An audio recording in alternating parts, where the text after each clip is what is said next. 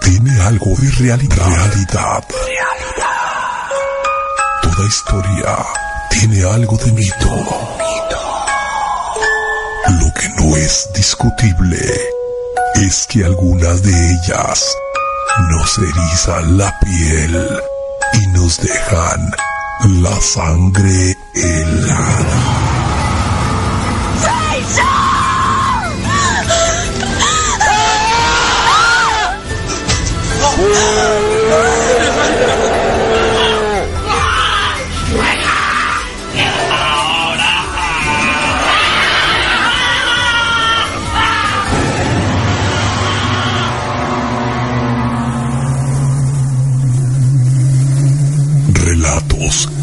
Leyendas urbanas. y leyendas urbanas. Un viaje al mundo de lo sobrenatural y todo lo referente a los casos paranormales. En la voz de los expertos, relatos y leyendas urbanas, bajo la conducción de Damiana Ojara. Todos los viernes de 6 a 8 de la noche, con repetición los lunes de 12 a 2 de la mañana. Todos tenemos un lado oscuro. ¿Cuál es el tuyo?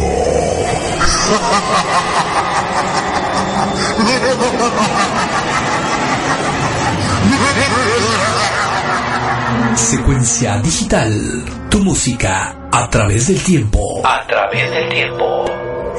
Toda historia tiene algo de realidad. Toda historia tiene algo de mito.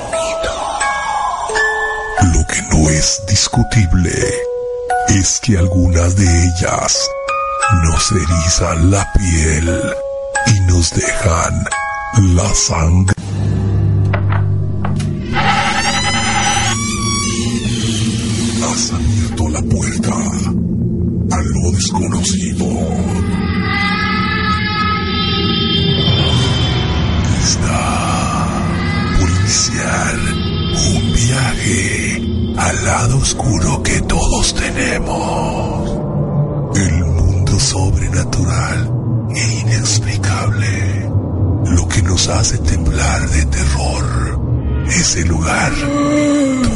Es nuestro peor enemigo. Relatos y leyendas urbanas. El lado oscuro que todos tenemos.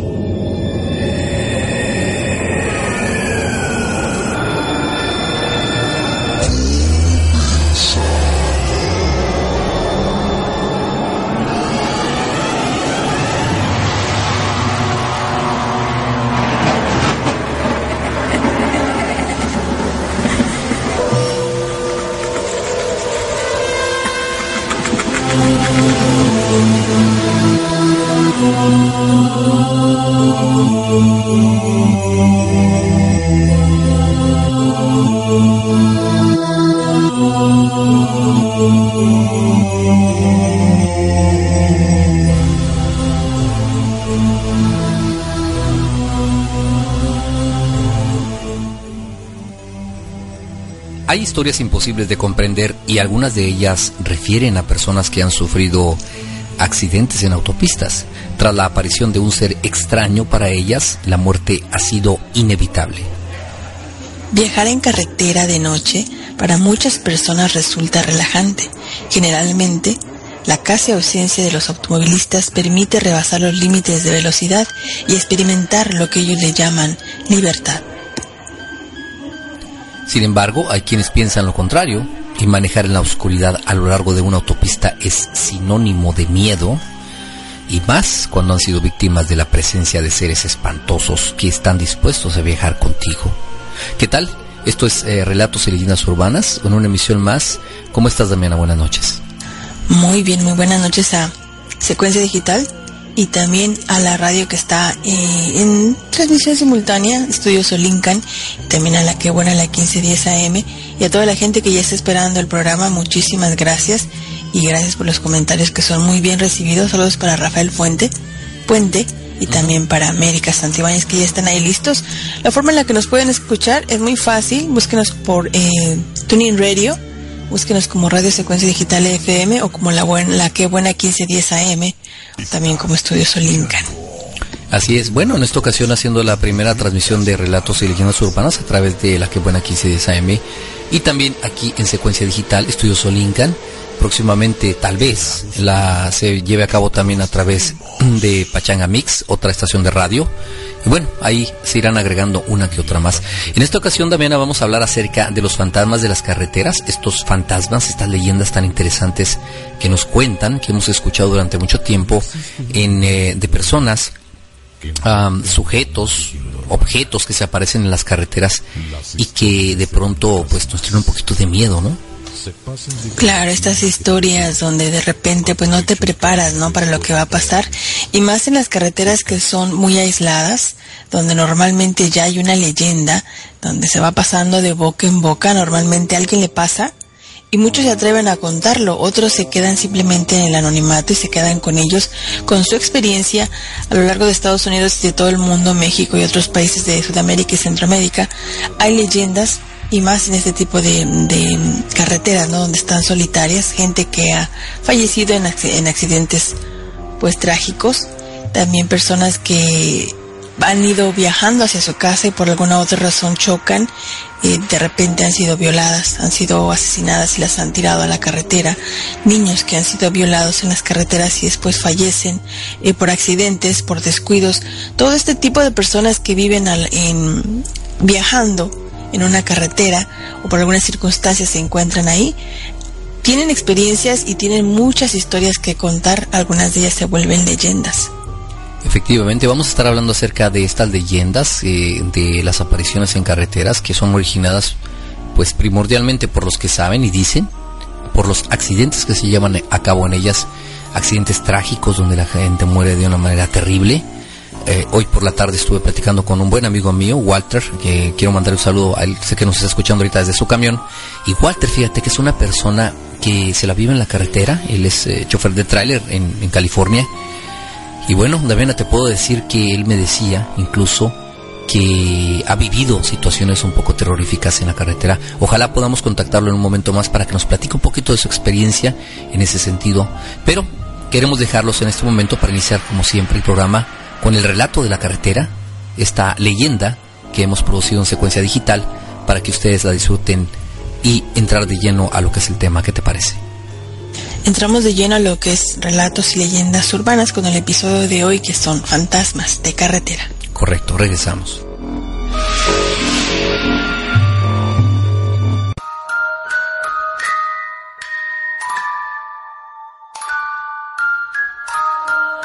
Estás escuchando relatos y leyendas urbanas. El lado oscuro que todos tenemos.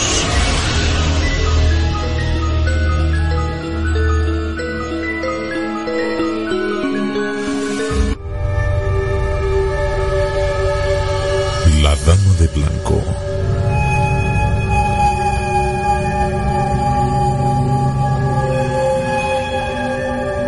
No existe un lugar en el mundo que no tenga una leyenda urbana. Las historias de fantasmas se pasan de generación en generación como hechos que alguna vez fueron reales y casi siempre se hacen a modo de advertencia. Existen relatos espeluznantes, las leyendas de fantasmas en las carreteras son las más difundidas. Las muertes de accidentes horribles, dolorosos y sangrientos. Y esta es una de ellas. En las afueras de la Ciudad de México, en un pueblito lejano, dos amigos disfrutaban de la tranquilidad de la noche, acompañados de unas copas. Está muy tranquilo por estos rumbos. Si por mí fuera, yo viviría aquí y dejaría el escandaloso y contaminado DF, carnal. Sí, Aquí se ven las estrellas y se respira aire fresco. Pero yo no dejo la ciudad para vivir en este pueblo de pasadita. Está bien, pero pues nada más. Horas más tarde, los dos amigos emprenden el viaje de regreso a casa, escuchando música y conversando. Pasaba el tiempo, pero a lo lejos se veía una mujer vestida de blanco. Caminaba lenta y cansada. Párate. ¿Qué no ves a la señora? Ya es muy tarde para que ande caminando sola, ¿no? Le damos un aventón. Se detuvieron al lado del camino y la mujer de blanco seguía caminando sin hacer caso de la presencia de ellos. Uno de ellos se bajó del coche y la alcanzó. Señora, señora, ¿no quiere que la llevemos? ¿Hasta dónde va? Señora, pare por favor, señora. La señora de blanco voltea a verlo y solo con una sonrisa y un movimiento de cabeza acepta el ofrecimiento. Sube al carro. La mujer de blanco en el asiento trasero. ¿Y a dónde la llevamos, señora? ¿Para dónde va? La mujer de blanco solo señala con su mano enfrente de la carretera y vuelve a su postura tétrica y fría. Mira, solo señaló ahí adelante. Tú, tú síguele manejando. Yo creo que tiene problemas de la cabeza. A lo mejor sale su casa más adelante, ¿no crees? Siguieron manejando, pero dentro del carro se sentía un ambiente frío, sobrio y inquietante. Se podía escuchar la respiración pausada de ambos y ruidos extraños, los cuales provenían del asiento trasero. Estaban a punto de voltear a ver qué eran esos ruidos y Cuidado con la curva. Cuidado con la curva. Otra vez no. Al instante los dos amigos gritan espantados, logrando poner más atención a la curva peligrosa. Cuando frenaron, voltearon a preguntarle a la señora de blanco que si estaba bien, pero... Señora, ¿está usted bien? Señora, oye, ¿dónde está la señora? ¿Se saldría del carro espantada? No, no, ¿cómo crees? Bájate y revisa, ándale. Apúrate, ve a ver si se bajó la señora. Al bajar del auto, buscan por todos lados y no hay rastro de la señora de blanco. Se va hacia la parte de adelante del auto, la cual tenía las luces encendidas. Su amigo dentro del carro lo ve caminando de espaldas. Cuando él voltea le hace señas con los brazos de que no encontró absolutamente nada. ¡Eh! ¡No hay nadie! No la veo por ningún lado. De pronto Juan sintió un frío helado en su espalda y en ese momento escuchó la voz tétrica de la mujer que decía, Les dije que tuvieran cuidado con la curva.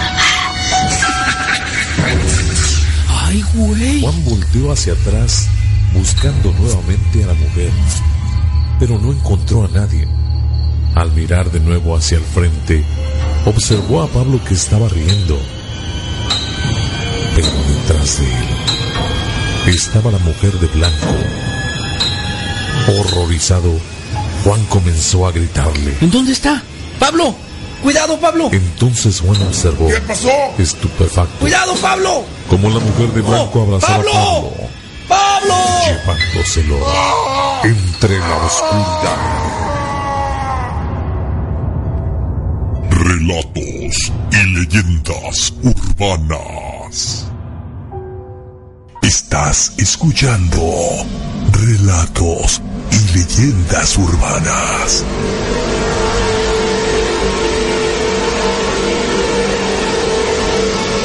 El lado oscuro que todos tenemos.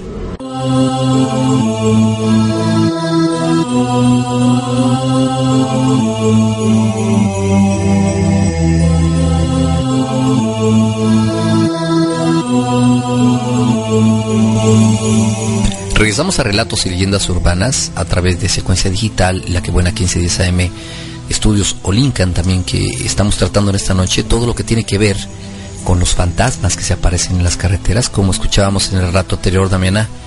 Pues, ¿quién no ha escuchado alguna vez alguna leyenda que tiene que ver con esta situación? Claro, es algo muy típico que de repente en las noches de Halloween, en las noches de acampar, se junten el grupo de amigos y empiecen a contar este tipo de historias, más cuando vas en la carretera, cuando se trata de estar al aire libre, en lugares apartados donde normalmente se van a, a tener tranquilidad, ¿no? A relajarse y como bien lo decía la leyenda, alejarse de lo que es el defectuoso, eh, la ciudad de la de cemento, ¿no? Lo que es el DF. Esta leyenda pasó allá. Y ese tipo de cosas pasan porque en las carreteras es donde más, más gente muere, Rubén. Efectivamente, Damiana, fíjate que según las estadísticas de muertes en carreteras, pues que son muy altas, cada año fallecen alrededor de 1.200.000 personas por accidente de tráfico.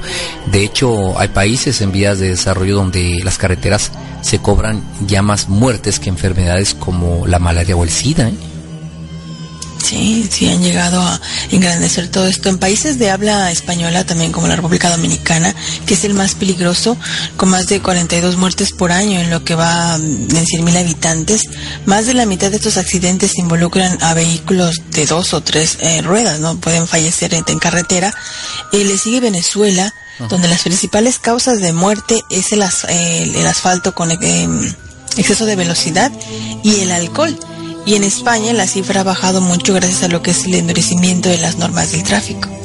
Sí, efectivamente, pues la carretera ah, mata en México más del doble del crimen organizado, incluso, ¿eh? de una forma trágica y sangrienta.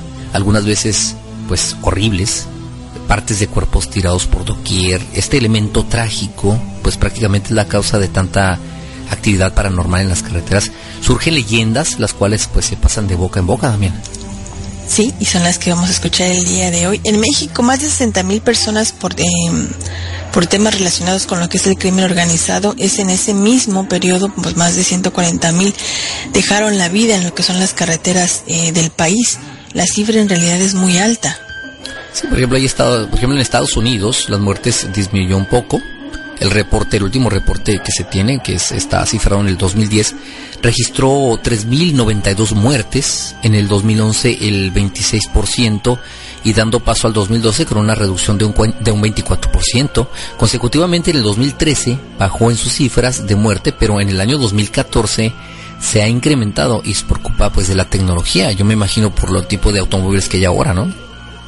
Por culpa de la tecnología, pero también eh, por todo lo que es, por ejemplo, hasta ahora, en 35 de los 50 estados del país de Estados Unidos tienen leyes en contra de lo que es el uso de los teclados de los teléfonos eh, celulares, los que llaman los smartphones o teléfonos inteligentes, o en cualquier otro país o cualquier otro aparato electrónico como lo son las iPads, los iPhones, o lo que son las computadoras portátiles, no como las laptops mientras que en otros 10 estados, incluido el Distrito de Colombia, tienen leyes en contra de lo que son las llamadas por teléfono y el uso de los sistemas de manos libres, ¿no? De repente lo, ya no lo pueden ni siquiera usar, simplemente te ven con el teléfono en la mano y ya van a ponerte un ticket, una multa.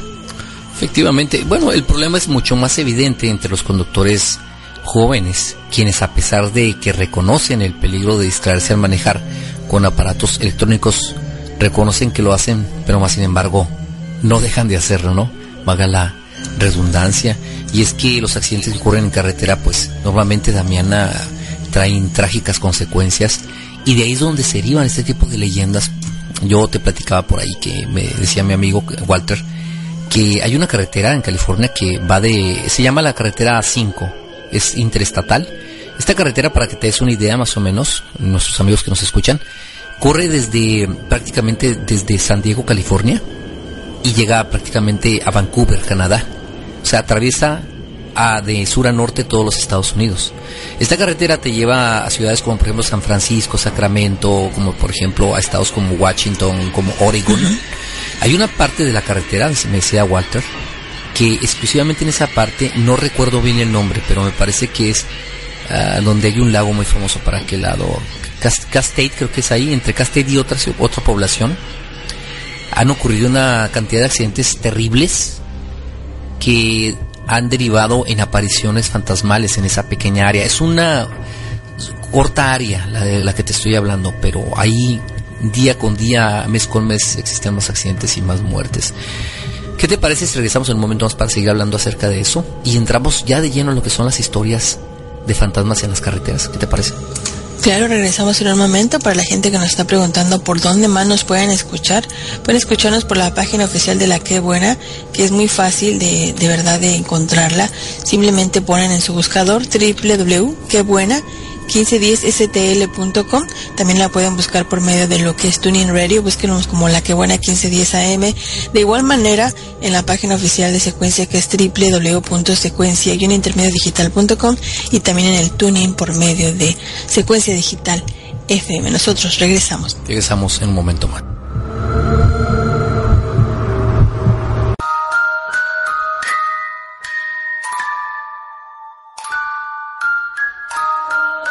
Estás escuchando relatos y leyendas urbanas. El lado oscuro que todos tenemos.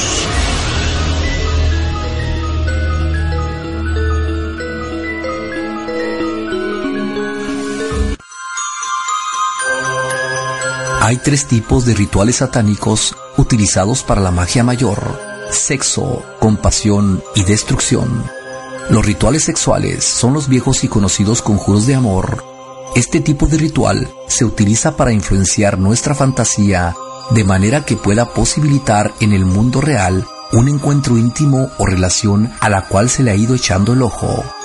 El ritual de compasión se utiliza para beneficiarse uno mismo o beneficiar a otros, como por ejemplo un conjuro para ayudar a sanar a un amigo enfermo o para ganar la lotería, o incluso un ascenso en el trabajo.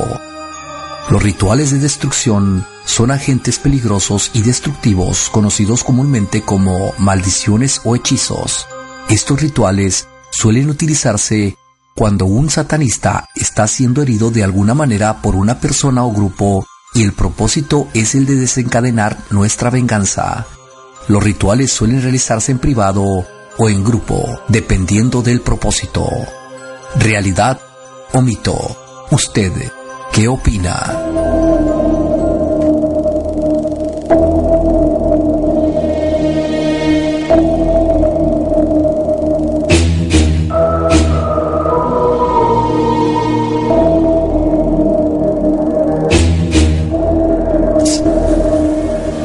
Regresamos a Relatos y Leyendas Urbanas a través de Secuencia Digital, la que buena 1510 AM y los demás que nos están haciendo el favor de retransmitirnos. Un saludo de parte de Rubén Pérez y Damián Ojara, que como cada jueves, a partir de las 8 de la noche, hora del centro, estamos con una eh, emisión más de Relatos y Leyendas Urbanas. ¿Cómo ves, Damián? Pues muy bien, eh, la gente que nos está sintonizando le agradecemos de verdad la sintonía y comenzando ya con lo que son los relatos, los relatos que de verdad pasan, comenzamos con la ciudad que pues tiene pues más muertes que lo que es el narcotráfico y todo lo que es la corrupción, que es eh, la ciudad de pues de allá de México, del país de México. Y bueno, esta leyenda que te voy a llamar, eh, que te voy a contar, les voy a contar, la llama la, la famosa Bella Fantasma. Y esto sucede en la carretera de Lázaro Cárdenas, allá en Iztapas y Guatanejo, en el estado de Guerrero, en Acapulco. Una eh, centena de automovilistas pues han sufrido serios accidentes y muchos de ellos pues pérdidas lamentables en las cuales han fallecido, ¿no? La historia de esta autopista se refiere a la presencia de una hermosa mujer que se aparece en la carretera. Las personas que viven en este rumbo señalan que esta fantasma, que es muy hermosa, tiene un gran embrujo, porque el verla ocasiona que los automovilistas pues pierdan el control de las unidades de sus carros y se estrellen contra los árboles y caigan en lo que son las profundas barrancas, ¿no? Agregan pues también las personas que lo han, han vivido esto, que conocen la leyenda, que eh, deben de hacer caso omiso a la figura, pero si lo hacen, si hacen caso omiso a la, a la mujer fantasma que se les aparece a esta dama, eh, si le evitan, de repente sienten como ese tipo de embrujo. Las personas que le ignoran sienten esa fuerza que trata de hacerles perder el control del volante, por lo que les recomiendan que simplemente la gente se aferre al volante y no pierdan el control y simplemente pasen ese pedacito, ¿no? Eh, ¿Cómo surgió esta leyenda? Pues supuestamente no saben así de ciencia cierta, pero la gente que vive en la zona cuenta que esta dama murió en un accidente automovilístico en ese lugar eh, falleció decapitada. Cuando viajaba rumbo hacia Guatanejo. La sepultaron en su tierra de origen, pero sin embargo su energía quedó ahí impregnada en ese lugar pues donde falleció. Y ahora repite constantemente lo que a ella le pasó, ¿no? que fue pues murió en ese lugar y ahora trata de pues cobrarse las vidas las más que puedan y muchas de estas sí han sido lamentables, así que esta leyenda muchas personas la han visto y pasa, como dijimos, ¿no? Las leyendas, sucesos que acontecen, pues pasan de boca en boca. Efectivamente, bueno, esto ratifica que cuando una muerte es trágica, normalmente el, el, espectro se queda en ese lugar, no quiere abandonar ese lugar y muchas veces quiere tomar venganza por lo que le ocurrió.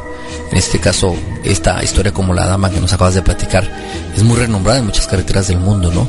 Les voy a platicar acerca del espectro de Michoacán, en la carretera de Carapán a Uruapan, a la altura de Paracho, Michoacán existe otra historia de dama y bueno, de drama y muerte. En este lugar ha ocurrido una gran cantidad de accidentes automovilísticos. Estos hechos los protagoniza una mujer fantasma que se le aparece a los automovilistas.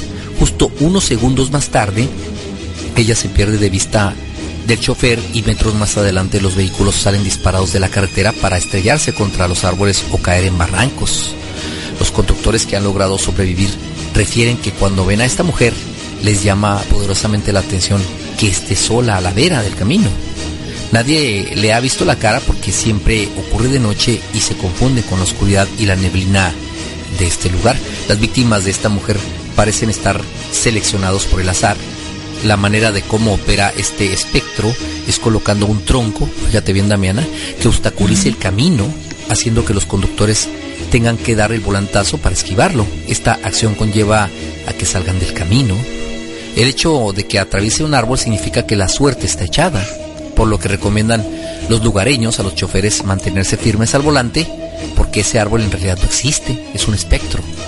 Los habitantes de Paracho, Michoacán, cuentan que en ese lugar fue violada y abandonada una mujer, quien falleció y dejó en la orfandad, perdón, a sus hijos. Al parecer, esto fue lo que originó pues la sed de venganza de esta mujer. Sí, este tipo de cosas. Muchos creen que es la llorona, o que también la asemejan a eso, porque ahora las lloronas le llaman a las personas que fallecen o que están en alma pena porque tiene que ver con los hijos, ¿no? Por amor, por maltrato, por, eh, ¿qué será? Esquizofrenia, han llegado a matar a, a sus hijos a quien pues los quieren les dieron a luz y los deberían de querer, no, pero por cosas o causas de la vida llegan a desesperarse y de repente ellos eh, pues fallecen por un descuido o los matan o algo y se convierten en lloronas porque van llorando su pena por las calles y países a todo alrededor del mundo. Hay muchos tipos de lloronas, pero esta es una leyenda que la gente va pues va contando. Imagínate, ves un tronco, el primer, tu primer instinto va a ser evadirlo, ¿no? Sí, efectivamente. Y bueno, yo no sé, todos hemos viajado en alguna ocasión en nuestro vehículo, en algún camión por una carretera oscura cuando yo venía para acá, para San Luis, Missouri, me acuerdo que te hablé, recuerdas que te hablé y te dije, me acabo de meter en una carrera, carretera de lo más feo que pueda haber, o sea, era, de verdad te lo digo, nunca, yo he viajado mucho por carretera, nunca he entrado en un tramo tan feo, ¿eh? tan oscuro, tan inhóspito, tan triste, e incluso llegué a una gasolinera a poner gasolina de emergencia, y la gasolinera como las películas de terror, totalmente abandonada, ¿no? Sí podías poner gasolina, estaba lloviendo, pero no había nada solamente las bombas. Y, sí, verdad, era, era, era, era, terrorífico. Estaba tétrica, me gusta esa palabra. Esa palabra que usas mucho. Tétrica la palabra, pero. Sí, es que hay eh, pedazos que pasan. A mí también me ha pasado a viajar aquí dentro de Estados Unidos. Hay carreteras que están así totalmente, solamente una de ida y una de vuelta. Y por muchos tramos, por un largo, un largo tramo, solamente vas tú en la carretera, ni luces ni por delante ni por detrás y al lado total oscuridad. Vas viendo los árboles, de repente llegas a ver animalitos, como son los venados, otros animales que andan por ahí, ¿no? Tienes que tener cuidado también con eso. Pero si al lado de la carretera vas caminando, vas en tu carro y ves a una mujer de blanco parada, no te detengas, síguete porque lo normal o lo más probable es que en esos lugares tan lejanos no esté una mujer ahí haciendo algo bueno eh, desgraciadamente sí pasan estas cosas y mucha gente las ha estado contando y mucha gente trae experiencias que no las cuentan porque se van a burlar de ellas. Una de esas son las personas que van viajando todas las noches como tu amigo por los camiones y les pasan cosas. Les voy a contar una antes de irnos al corte. Sí. Este es un camionero que va viajando normalmente, como siempre, no van y con su, y usan lo que son los radios, frecuencia para comunicarse entre ellos a veces, pero iba escuchando la música dice que iba normal, iba pensando, iba manejando, pero iba en sus pensamientos perdido y a lo lejos vi así como un tipo de neblina. así como neblina que la atravesó en el carro, ¿no? Así como si estuviera una nube baja en medio de la carretera y la vas a atravesar. Se le hizo raro porque la nube, aunque era, era de noche, se veía un poquito oscura, como un poco grisácea. Sí. Bueno, él atravesó la nube y dijo, bueno, alguna nube baja, es de noche, ya casi va a amanecer, ¿no? Entonces es algo normal. No le hizo caso, pero él de repente sintió como muy pesado su cuerpo y le costaba trabajo respirar. El aire que él estaba respirando se le hacía muy pesado. Al grado de que tuvo que desabrocharse la, la camisa que la traía y quitársela la chamarra porque tenía calor y empezó a sofocarse y le empecé, se empezó a sentir mal. Él es diabético, dice, me está dando algún algo, ¿no? Por la enfermedad. Pero no, después se empezó a respirar. En un momento en el que se agarró la cabeza y de repente vas en el carro y de repente te agarras con la mano izquierda a tu cabeza así como de desesperación y cerró un poquito los ojos. Cuando los abrió, al lado de él iba una persona. Pero la persona que iba con él era como una imagen borrosa, como nubulosa, como, como con neblina. Pero lo que sí le alcanzó a ver fue la cara.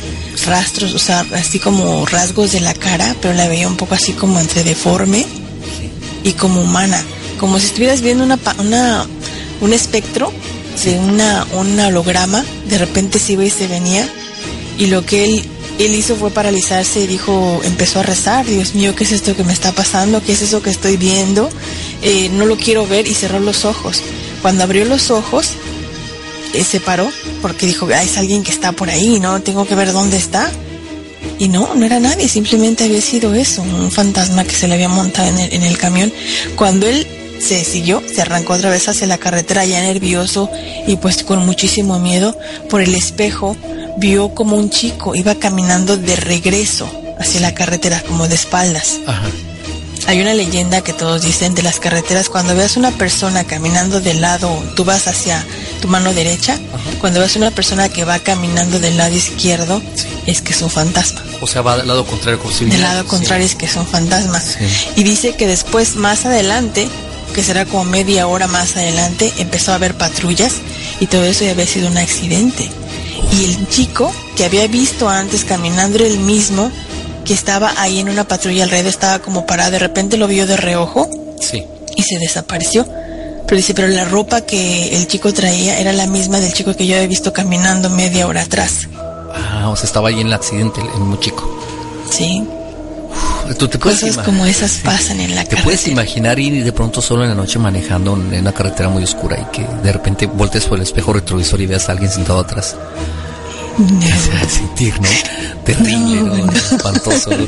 Muy bien. Estamos en un momento más, estamos en Relatos y Leyendas Urbanas. Tenemos muchas historias que les queremos contar. Claro, Eh, muchísimas, así que regresamos. Pero antes de irnos al, al- al- al corte, Rubén, un saludo para la gente que nos está sintonizando, un saludo para América Gómez, para Vega, también para Gotán, y desde Colombia, para Jack, para Alice, también para Rafa Puente, y todas las demás personas que nos están hablando ya en el Facebook, muchísimas gracias para la, la que buena 1510 AM, para los mandamases, la señora Brenda, el señor Antonio García y la señora Brenda García también. Todos aquellos que estén en sintonía, muchísimas gracias. Esto es Relatos y Leyendas Urbanas. Regresamos.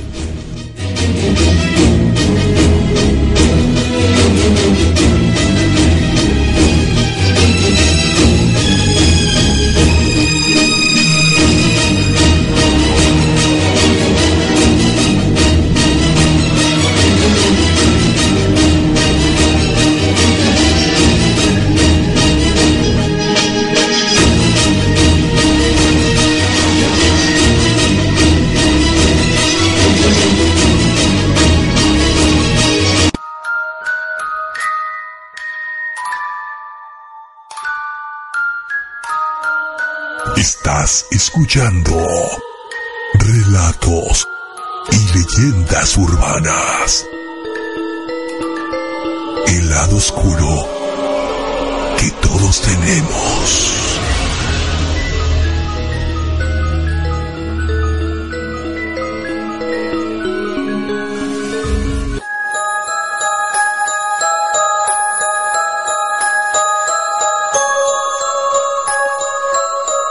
En México se le ha dado el nombre de nahuales a los brujos que pueden cambiar de forma.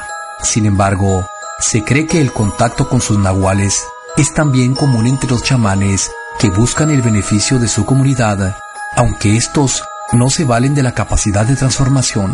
Para estos, el nahual es una forma de introspección que le permite a quien lo practica tener un estrecho contacto con el mundo espiritual, gracias a lo cual encuentra con facilidad soluciones a muchos de los problemas que afligen a los que buscan consejo. Desde la época prehispánica, se atribuye a los dioses de las culturas maya, tolteca y mexica, entre otras, la facultad de tomar la forma de un animal, nahual, para interactuar con los humanos. ¿Realidad o mito? ¿Usted qué opina?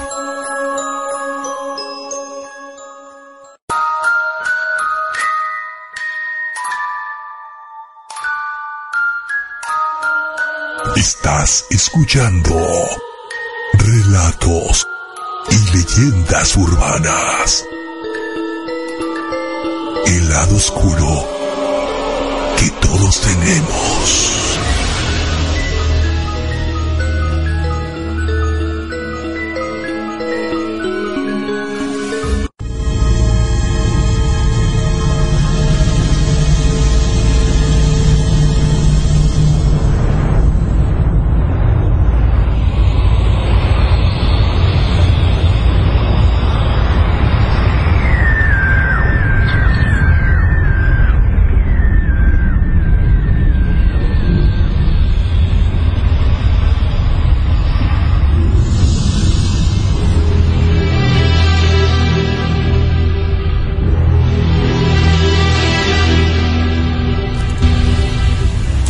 Regresamos a Relatos y Leyendas Urbanas a través de Secuencia Digital, la que buena 1510 AM y Estudios Olincan.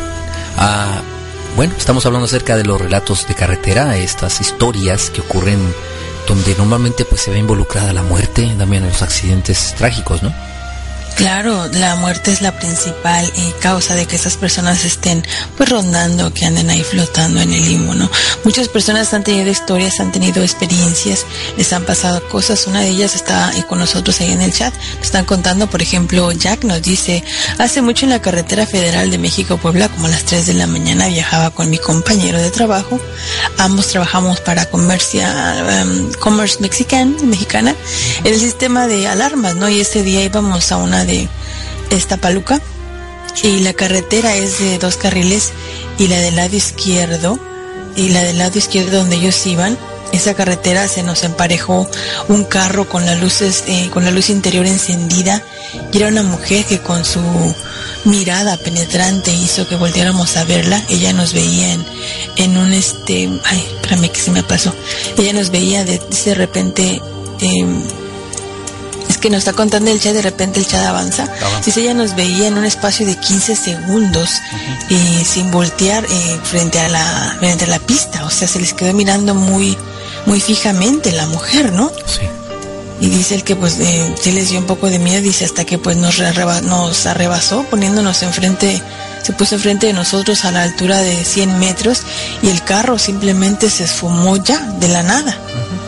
Se desapareció estas cosas pasan. Y Ricardo también nos cuenta que pues sí que son muy típicas este tipo de leyenda las mujeres de blanco en carreteras. Muchas personas sí creen que es verdad no eh, dicen que puede ser un mito un mito urbano. Y bueno son las leyendas. Las leyendas urbanas son las que se cuentan de boca en boca. Aunque te te pasaría algo en una carretera así por muy loco por muy eh, fuera de lugar por muy que diga no este de cuál se fumó la contarías o te quedarías callado yo creo que la contaría con las personas que más aparentemente tengo confianza, ¿no? Pero al final del día se van a reír. Yo creo que los seres humanos ya tenemos ese sistema, ¿no? En el cuerpo de, no creer desde que empiezan a contar una historia de cualquier ídole de no creer y burlarse de la persona. Si está loco, está en la marihuana, que sabe que fumó, ¿no? Ah, pero yo creo que sí la contaría. Es difícil quedarse con algo así tan traumatizante, ¿no? Como la aparición de un espectro en una carretera. Pues hay muchísimas, muchísimas historias de estas y te voy a contar otra. Hace ya varios años una pareja de novios iba rumbo a la iglesia de eh, Sinapecuaro para casarse. Ellos vivían y viaja, pues estaban ya a punto de casarse, pero ellos viajaban en la camioneta que en otro tiempo pues fue usada para transportar lo que es madera, pero ese domingo fue lavada, fue ataviada, fue engalanada con flores y todo, pues para conducirlos a lo que sería, sería la unión de las vidas de estas dos personas que se amaban, ¿no? Nadie sospechaba que la mala fortuna les fuera a jugar una mala jugada, ¿no? Iban un poco pues más a prisa porque temían que se les hiciera tarde pues para llegar a la misa de su casamiento. Esta presión de tiempo fue tan fatal que al llegar a una curva pues muy cerrada, el carro pues no pudo ser controlado y se escuchó un rechinar de frenos muy fuerte, luego un golpe así seco y algunos gritos. Cuando llegaron a la iglesia, eh, porque el padre oficiaba estaba ya a punto de oficiar la misa, en tanto que los familiares de ambos jóvenes pues salieron a para buscarlos porque no llegaban a la iglesia, no nunca llegaron a la iglesia. Y más tarde cuando visitaron eh, la carretera donde ellos venían, pues dieron, vieron a lo lejos la camioneta accidentada, confirmaron que tanto el chofer como los novios pues habían quedado sin vida, ¿no? El tiempo pasó en las dos familias decían que los dos eran esposos en el más allá y que en el cielo pues podrían disfrutar de lo que es su amor, que nunca lo realizaron, ¿no? Al menos no ante la iglesia. Después de un año, durante el supuesto aniversario de las bodas de estas dos personas que fallecieron, ocurrió una historia muy similar en la misma carretera y en la misma curva. Este carro se volcó y también era una pareja que iba de vacaciones, se accidentó y murieron en ese lugar los dos. Ahora, la gente de la zona cuenta que en las noches, cuando las parejas en solitario van en sus carros, observan cómo dos fantasmas atraviesan o se atraviesan entre las carreteras. Y generalmente los automovilistas pues evitan atropellarlos porque se ven eh, pues por eso mismo obligados a dar el famoso volantazo. Se salen de las carreteras caen al barranco donde generalmente pues pierden la vida no los fantasmas de las carreteras de los azufres, esto ya es una leyenda, pero en la noche, cuando alguien tiene que pasar por un lugar y quiere evitar, eh, pues simplemente ver a esos fantasmas y también tienen que evitar ser parte de la leyenda, porque si mueren ahí, van a formar a ser parte de la leyenda. Así que simplemente, si están por ese camino, rezar y seguir el caminito, no les queda de otra. Efectivamente, hay situaciones que se pueden evitar Ah, yo a veces me pongo a pensar la gente que va en carretera y de pronto veo a alguna mujer caminando por la carretera y se detienen a... ¿Qué harías tú, Damiana, si tú fueras por una carretera oscura y vieras a una mujer o a un niño caminando solo en, la carretera?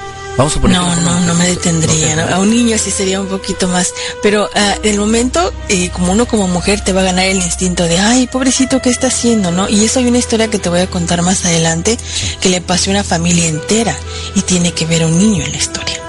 Wow, muy bien. Si te parece, vamos a un corte rápidamente y regresamos aquí a Relatos y Leyendas Urbanas para seguir hablando acerca de los espectros que se aparecen en las carreteras.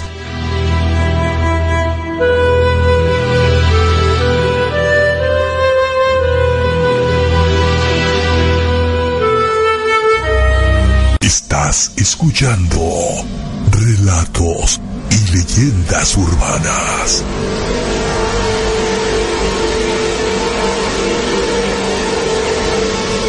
El lado oscuro que todos tenemos. En la historia, el hombre que se convierte en el jinete sin cabeza es un mercenario alemán contratado por la Armada Británica en 1776 para apoyar a los soldados británicos que dieron vida durante la Revolución. Este es cazado por soldados enemigos cerca de Sleepy Hollow, Nueva York, y decapitado con su propia espada. De acuerdo con la leyenda local, el jinete sin cabeza aparece en forma de espíritu para tomar la cabeza de los vivos.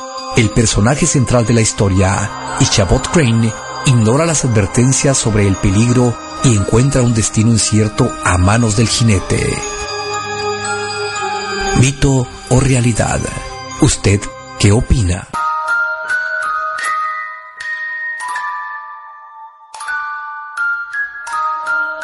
Estás escuchando relatos y leyendas urbanas. El lado oscuro que todos tenemos.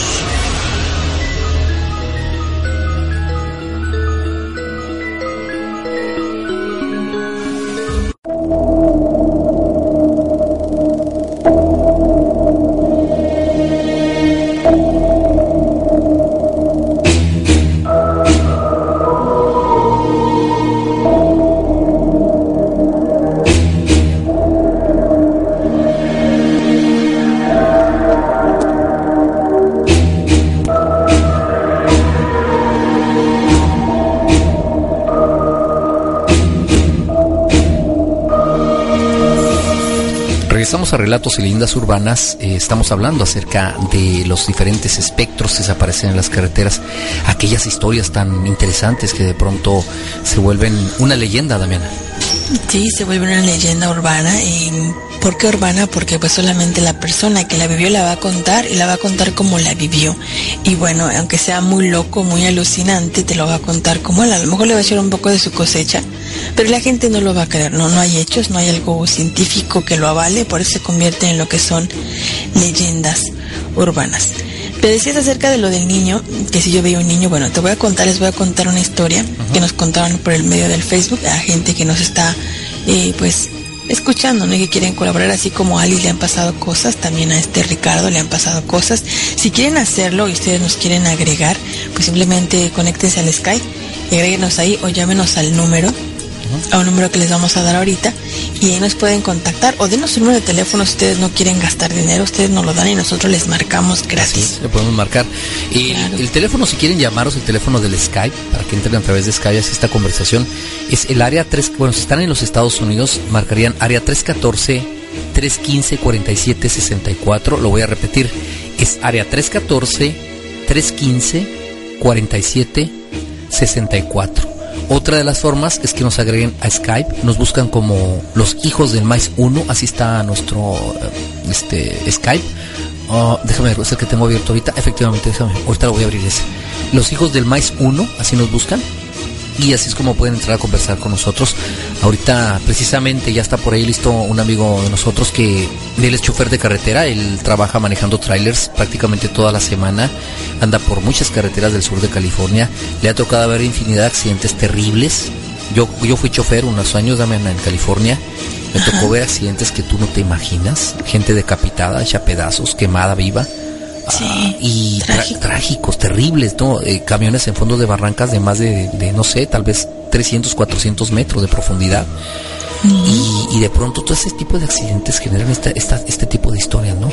Ahora, yo te preguntaba antes del corte, si tuvieras a un niño caminando en la carretera, si te detendrías. Yo creo que seguramente sí, sí me detendría. sí, pues soy tan, tan, tan, tan corazón de pollo que sí me detendría, ¿no? Aunque después me saque los ojos el niño, pero sí me detendría. Les voy a contar esta historia que nos pasaron por aquí por medio del Facebook. Esto le pasó a una familia, iban con la carretera rumbo a México, Acapulco. Iban caminando, iban rumbo de vacaciones, toda la familia, la mamá, el papá, la hermana y la abuelita, la tía, perdón. Iban todos pues ya roban la carretera y en la carretera de repente empezaron a notar así como un poco de neblina a lo, lejos, así como igual como nubes bajas, pero dijeron pues es de noche, ¿no? Empieza a caer el rocío y empieza a bajar la neblina en algunos lugares, en algunos lugares no, depende de la altura.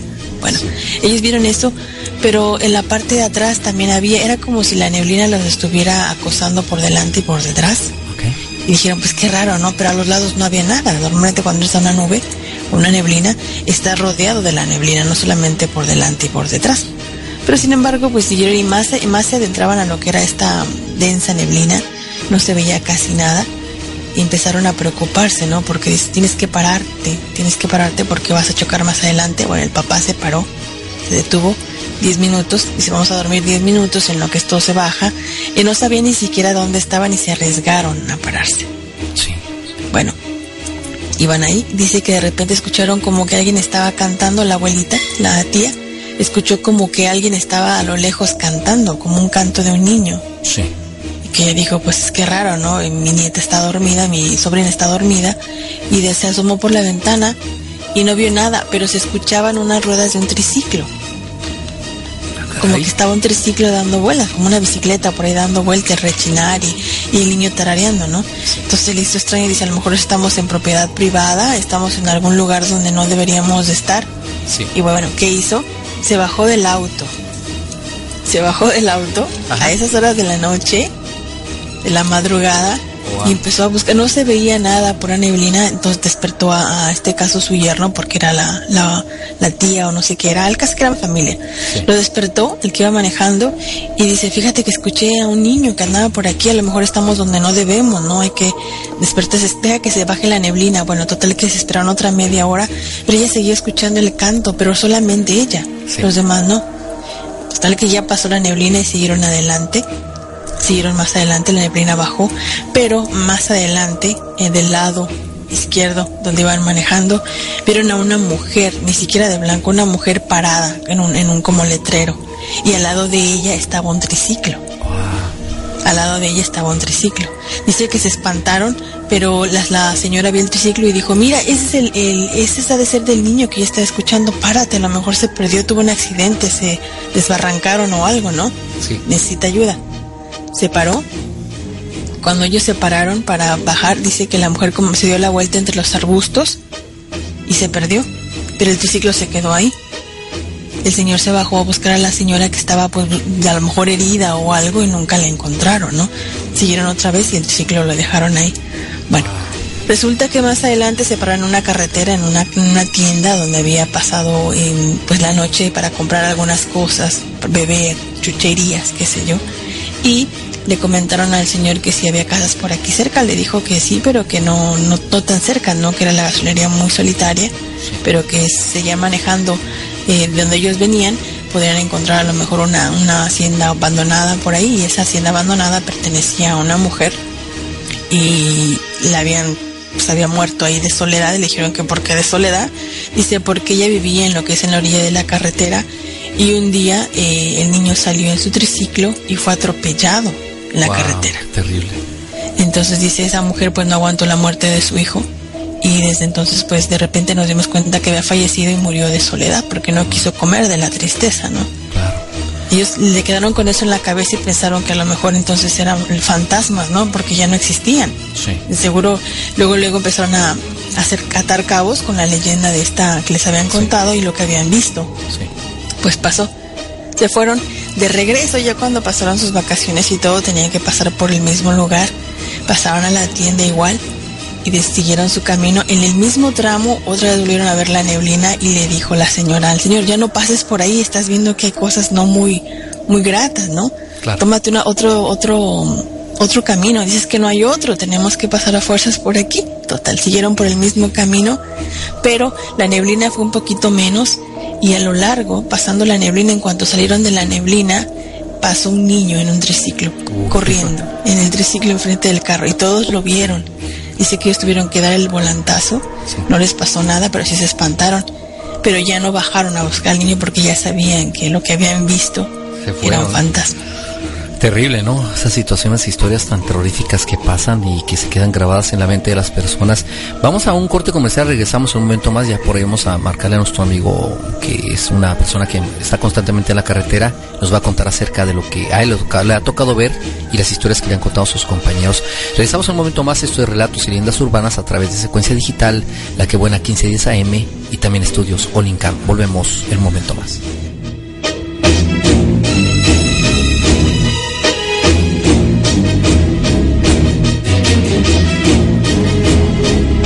Estás escuchando relatos y leyendas urbanas.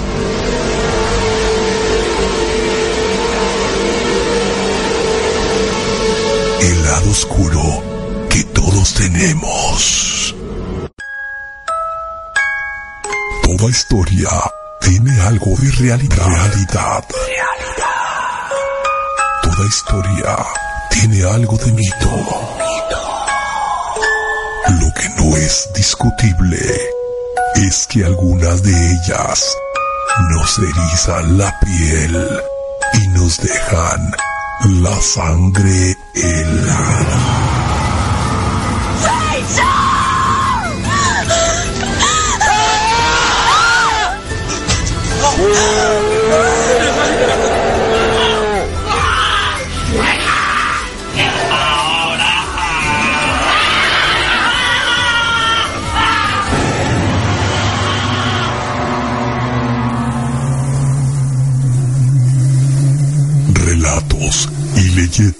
Urbanas. Y leyendas urbanas. Un viaje al mundo de lo sobrenatural. Y todo lo referente a los casos paranormales. En la voz de los expertos. Relatos y leyendas urbanas. Bajo la conducción de Damiana Ojara. Todos los viernes de 6 a 8 de la noche, con repetición los lunes de 12 a 2 de la mañana. Todos tenemos un lado oscuro. ¿Cuál es el tuyo?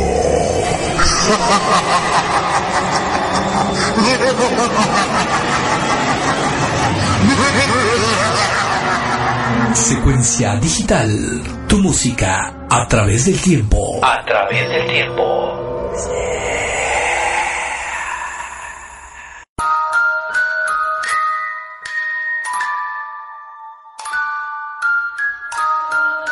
Estás escuchando relatos y leyendas urbanas. El lado oscuro que todos tenemos.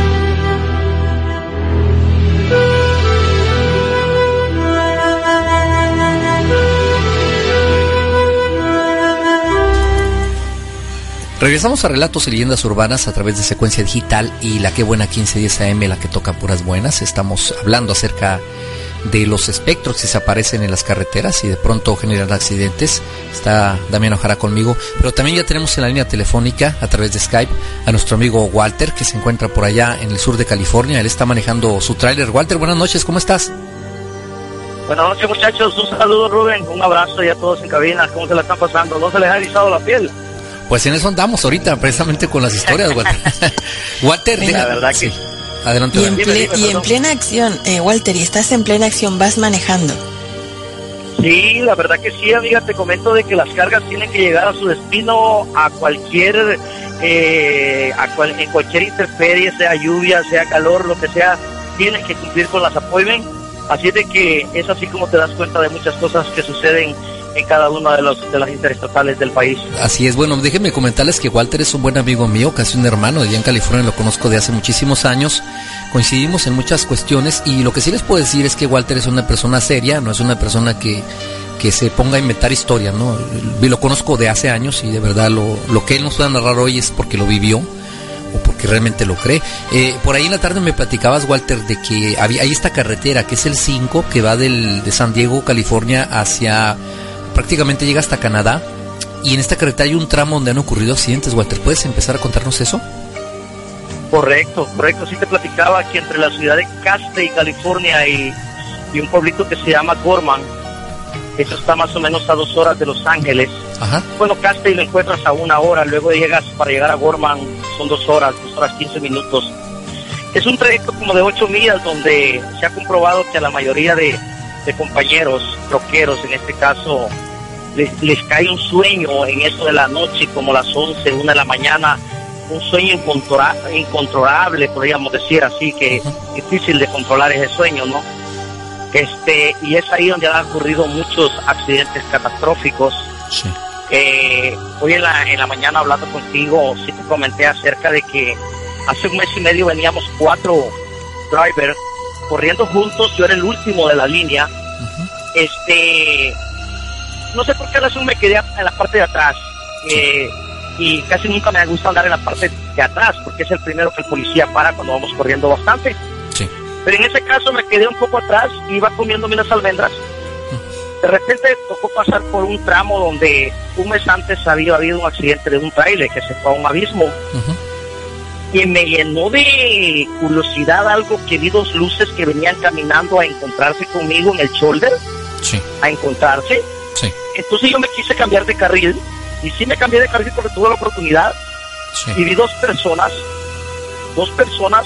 No pude darme cuenta si eran hombres o eran mujeres pero traían una linterna en la mano color azul, un azul bien bonito, bien, bien, bien atractivo. Sí. Y le hacían como buscando algún objeto perdido en el piso, ¿no? Sí. Pero de repente la piel se me erizó y sentí el instinto que no era cosa buena, que no era cosa normal, que era un, un fantasma. Entonces le hablé por el civil a mi compañero, le digo, hey, ¿vieron eso? ¿Vieron eso? ¿Y qué pasó? No, pues sí, dos personas así. Dice, no, no le hagas caso. Dice, acuérdate que ahí se, se mató el troquero hace poco. Sí.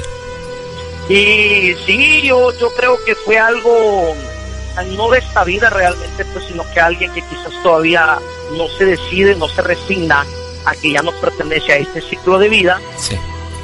Eh, paso a creer que fue eso porque me doy cuenta que ahí no podía haber persona caminando, porque ellos no iban de este lado del shoulder, ellos iban a... ¿Ves que el, el freeway tiene unas bardas de, de, de metal? De contención, sí, correcto. Sí. Correcto. Entonces, de la edad que ese troque se fue a ese abismo, Sí. pusieron esa barda de contención.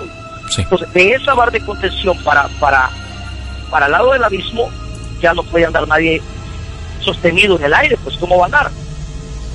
Entonces, eh, percatándome otro día que pasé, vi que el terreno no se presta para que alguien ande alumbrando con linterna por el, por el otro lado, ¿no?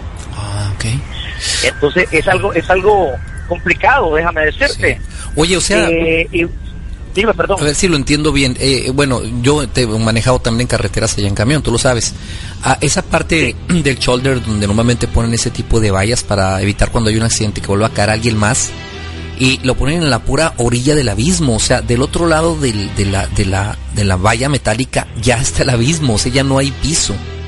Y estas personas las estaban del otro lado, Walter. Correcto. Estaban correcto. flotando prácticamente. del otro lado. Estaban flotando prácticamente, ¿no?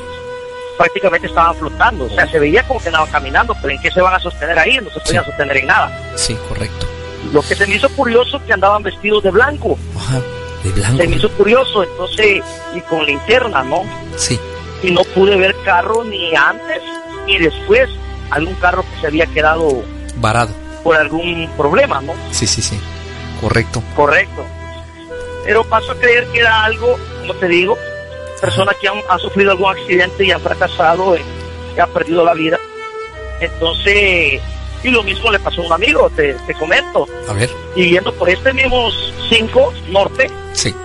hacia Oakland, California, antes de una ciudad que se llama Santanela, él sintió este deseo de parar porque se iba durmiendo y dijo voy a parar un momento, me estiro, eh, hago un poquito de ejercicio y diviso las estrellas.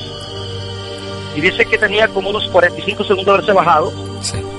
cuando vio venir dos personas por el shoulder hacia el troque donde él estaba. Sí. Y dice él, ¿cómo van a venir dos personas también, dos personas?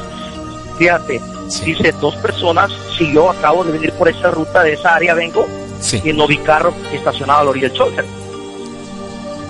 Entonces dice que de repente sintió la cabeza que se le fue creciendo las piernas y se le fue erizando la piel Sí. y la lengua se le empezó a, dormir, a dormitar. Ah. Entonces dice que cuando llegaron más cerca, casi a la puerta del, del- de la traila, Sí. que son 53 pies de longitud de largo de, de- de la cabina a, la traila, al final de la traila, dice que los vio que se levantaron en el aire, Ah, caray, flotaron. tomados de la mano. Ah, perdón, dime Rubén, Sí, flotaron, o sea, se elevaron. flotaron Sí. en el aire, correcto. Se elevaron. Flotaron en el aire y cambiaron dirección. Sí. Ya no agarraron la dirección directo a él, sino que agarraron diferente dirección como a meterse al, al desierto, ¿no? Sí. Como metiéndose al shoulder. Sí. pero dice que lo vio bien, exactamente. No podía hablar, no podía hacer nada. Dice que sentía la, la cabeza extremadamente grande y su cuerpo muy inflamado, hinchado, como que se le había, se le había inflamado todo su cuerpo, lo sentía pesado, dice. Sí. Y dice que vio los dos cuerpos que iban sobre la malla, sobre el, sobre la sobre la barda que divide el, el shoulder y el ya el desierto, ¿no? El desierto abierto, el terreno abierto ahí ya. Sí. Y dice que lo vio ir. Y fue que se perdieron, se perdieron con con la luz de la de la noche, ¿no? Y, oye, Entonces, y dice, y pasó, perdón Rubén, déjame decirte ese a- amigo, adelante, adelante. pasó una semana, una semana, muy bien, Ajá. Con idea al baño, porque a él se le descompuso, se le descontroló el estómago, Del susto, ¿no? se le descontroló el estómago, o sea, fue algo impactante lo que él, lo que él vio. Sí. Wow, fíjate que también me contabas acerca de, de- de esta historia que te contaron entre camioneros. Ya ves que pues hay mucha comunicación eh, con ustedes entre los radios o cuando llegan a un paradero a platicar, ¿no? De este señor que levantó a una mujer Correcto. también, ¿verdad? Me estabas platicando en la tarde. Walter, ¿nos puedes contar? O ese, ese otro, otro compañero que sí lo escuché, realmente yo no, yo no lo conozco a él, fíjate, fue una anécdota que nos encontramos en la carretera. Sí, y, y congeniamos con los radios en conversación. Sí. Y yo le dije, este compañero, disculpe que, que me, que me intermeta su conversación, ¿a dónde le sucedió? Me dice, oh, dice, claro que sí, dice, yo iba en el Freeway 84 Sí, de Portland a Lake City, Utah, sí. por el Freeway 84. Y dice que de repente, dice, como son las nueve de la noche, dice que una muchacha le pidió ride. Dice que dijo él, no, pero venía caminando también a encontrarse con él. Dice que dijo, no, pues adelante se le ha quedado su carro. Sí. Y sí dice que la, le dijo, paró, y dice que le dijo, ¿a dónde vas? Dice que le dijo, pues voy a mi casa, pero mi carro se me descompuso. ¿Y a dónde está tu carro? Le dijo, no, pues lo tengo como unas tres millas. Ya le dijo a dónde, pero le señaló del freeway hacia arriba de la, de la terracería. Ah. Dice que le dijo, yo no puedo entrar ahí porque traen un vehículo muy grande. Sí. Puede ser que ella no me pueda dar la vuelta con mi troque. Le dijo ella, no te preocupes, llévame al pueblito que está a 15 millas, ahí déjame, yo tengo una amiga. Sí. Y dice que la llevó, y dice que la muchacha muy atractiva, muy linda, dice, muy hermosa. Sí. Dice que hablando con ella y todo, bien contento, feliz. Dice que le dijo, mira, dice que le dijo, créeme que estas millas que hemos corrido, estas, estas 15 millas, para mí fue un minuto. Dice que le dijo, créeme que a mí me gustaría volverte a ver. Y dice que le dijo, ¿en serio? Claro que sí, dice que lo en serio. Dame tu número, dice que le dijo ella, claro que sí, pero déjame darte un abrazo antes de que te vayas, dice, antes de que te vayas. Sí. Cuando ya le dijo que se estacionara, que estacionate acá, dice que le, pero acá está un poco oscuro, dice que le, no hay problema, dice que le digo, aquí nomás vive mi amiga y aquí yo, yo, yo conozco el lugar, yo conozco el área, Sí. es confiable. Dice que cuando la abrazó, dice él que cuando la abrazó, él abrazó y metió su cara a él así pegado a su oído, ¿no? Y su cuello, ¿no? Dice que la piel estaba bien caliente de la muchacha, Sí. Como cualquier ser humano, Claro. pero dice que entre más la iba abrazando, la piel se le iba poniendo fría, Ah, caray. fría, dice. Y dice que cuando él se quiso soltar de ella, le quiso soltar de ella, dice que le, le quiso tocar el pelo, meter los dedos así entre el pelo, y dice que sintió que el pelo no pasaba los dedos, estaba como enredado. Como duro. Correcto, entonces dice que se regresó él, como a verle el rostro. No, dice que ya no tenía rostro, Rubén, ya no tenía rostro, dice que se le había caído toda la piel Como un esqueleto. y soltó toda la carcajada, dice, burlándose de él, La- la se había burlado de él. ¿Y qué hizo él? Entonces son cosas, son cosas que te digo que sí te llenan de temor. Uno lo que hace es encomendarse a Dios. Yo creo mucho en Dios, creo mucho en las, en las fuerzas celestiales. Sí. Y sí, lamentablemente, debido a tantas cosas que han ocurrido, aunque te parte el alma, a veces no te detienes a ayudar a alguien, Sí. porque realmente tienes el temor de que puede hacer algo, ¿me entiendes?, de otra vida, ¿no? Fuera de lo, de lo común. Oye, este, Walter, a ti te ha tocado ver accidentes terribles en la carretera, ¿no? Bueno, a mí me tocó ver accidentes espantosos, ¿no? En las freeways de, de, de California, del sur de, de nomás, nomás en el sur de California hay 27 freeways o 28, no estoy muy seguro. Entonces hay una cantidad de accidentes terribles. Ah, Sí. y no sé, yo me imagino que te ha tocado ver accidentes este, horribles, ¿no? En, en estas carreteras que a lo mejor fueron consecuencia de estas situaciones, ¿no? Wow, bro, la verdad te digo de que yo he visto cosas que realmente catastróficas, catastróficas que me ha tocado llamar a mi casa y decirle a mi esposa, mira, ¿me puedes hacer un favor? Le digo, sí, ¿cómo no? Levántate, reza, pídele a Dios que me guarde porque anda suelto el demonio. Ajá. ¿Qué pasó? Mira, no te miento, Rubén. Sí. En un tramo de cinco millas, de cinco millas, yo vi morir dos personas una noche. Sí. Le alcanzó un carro deportivo, un Camaro. Sí. Le quiso pasar a mi compañero, pero lamentablemente no alcanzó la, la, la carrera. Sí. Pegó contra la, la traila de mi amigo y salió volando. Era un Camaro clásico antiguo. Sí. No tenía cinturón de seguridad. La persona rodó. Así sucesivamente, a, a las 5 o 7 millas, una minivan, también con familia. Ajá. Y así muchos, muchos accidentes catastróficos realmente que te digo de que he visto tantas cosas Sí. como me tocó una vez ver en el 710 norte de Long Beach Sí. a Los Ángeles, Sí. un Mustang que se le metió debajo a una traila con dos jovencitos como de 19, 21 años, donde quedaron atrapados debajo de la traila sin cabeza. Sin cabeza. Sí. Es algo, algo difícil realmente. Y así pues sucesivamente ves tantas cosas impactantes, ¿no? Que, que te da, te da miedo ver aquello, pero a la vez dices, alguien tiene que hacer este trabajo. Supuestamente nosotros los troqueros tenemos el segundo trabajo más peligroso en el mundo. Sí, sí, no, está comprobadísimo, ¿no? De que corren riesgos tremendos y de que, bueno, además de lo que son los accidentes que les toca ver a ustedes también, pues estos espectros que de pronto se aparecen en las carreteras y siempre, yo me imagino, yo te imagino a ti, Walter, manejando de la de madrugada de una ciudad a otra en, en la oscuridad y de pronto, pues, te da temor, ¿no? De que se te va a subir alguien ahí al camión. Nomás de pensar a mí, ¿no te da miedo a ti, Damiana? ¿No te asustarías? ¿No fueras en un camión solo? ¿Tú qué piensas? Sí, sí, yo no sé cómo lo haces de valor ir este por las noches, Walter, solito con tu música. Sí. Y me imagino que con los pensamientos y recuerdos de toda tu familia y todos tus amigos que te acompañan en ese momento, ¿no? Porque de otra manera, bueno, hay uno que otro espíritu, me imagino. Pero sí, yo no, no, yo no, para camionera no, para Lola la trailera no serviría. Definitivamente. Alguien tiene que hacerlo, alguien tiene que hacerlo. Me dijo un amigo en una ocasión, que hace mucho ya no lo contacto, él trabajó en una morgue en Los Ángeles. Sí.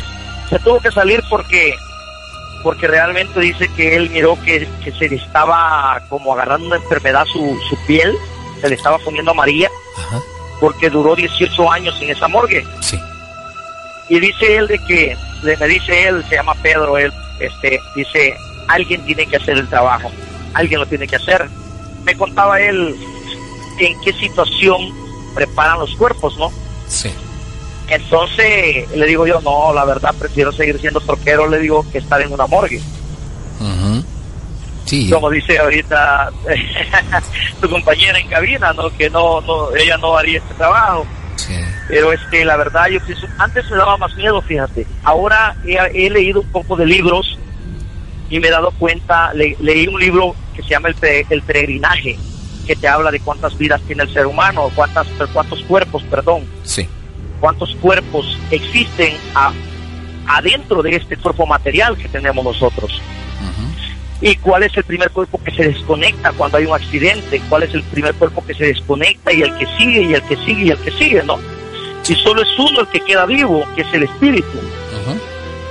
Entonces, ahora en día, fíjate que ya como que me da menos temor, porque trato la manera de que yo digo que si me, lo, me, me lograra pasar, tratará la manera de concentrarme, creo, tal vez un poco.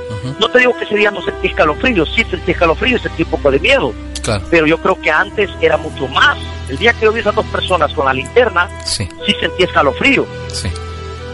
pero en cierta ocasión dicen que si tú le preguntas a alguien que cuál es su pena o en qué lo puedes ayudar, dicen que también dicen que ha habido ocasión que responden. Ajá. La verdad no me gustaría pensar lo que me podrían decir, ¿verdad?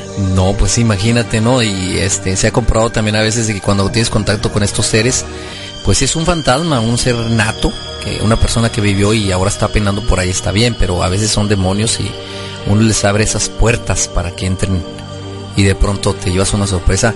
Walter, te queremos agradecer el tiempo que nos diste, sabemos que estás trabajando en este momento, pero de verdad muy interesante y qué bueno que lo escuchamos de viva voz de una persona que realmente se mantiene en carretera, que conoce este tipo de historias, que conoce las historias que han ocurrido en las carreteras trágicamente y, y que han formado leyendas e incluso narraciones de compañeros que les han pasado esto. Queremos agradecerte tu tiempo, Walter, por estar aquí con nosotros contándonos este, estas historias. No, al contrario, al contrario, muchachos, en cabina todos, este, un abrazo, gracias a ustedes por tomarse el tiempo también de llamarme. Muchísimas gracias y aquí estamos para lo que esté a nuestro alcance de verdad.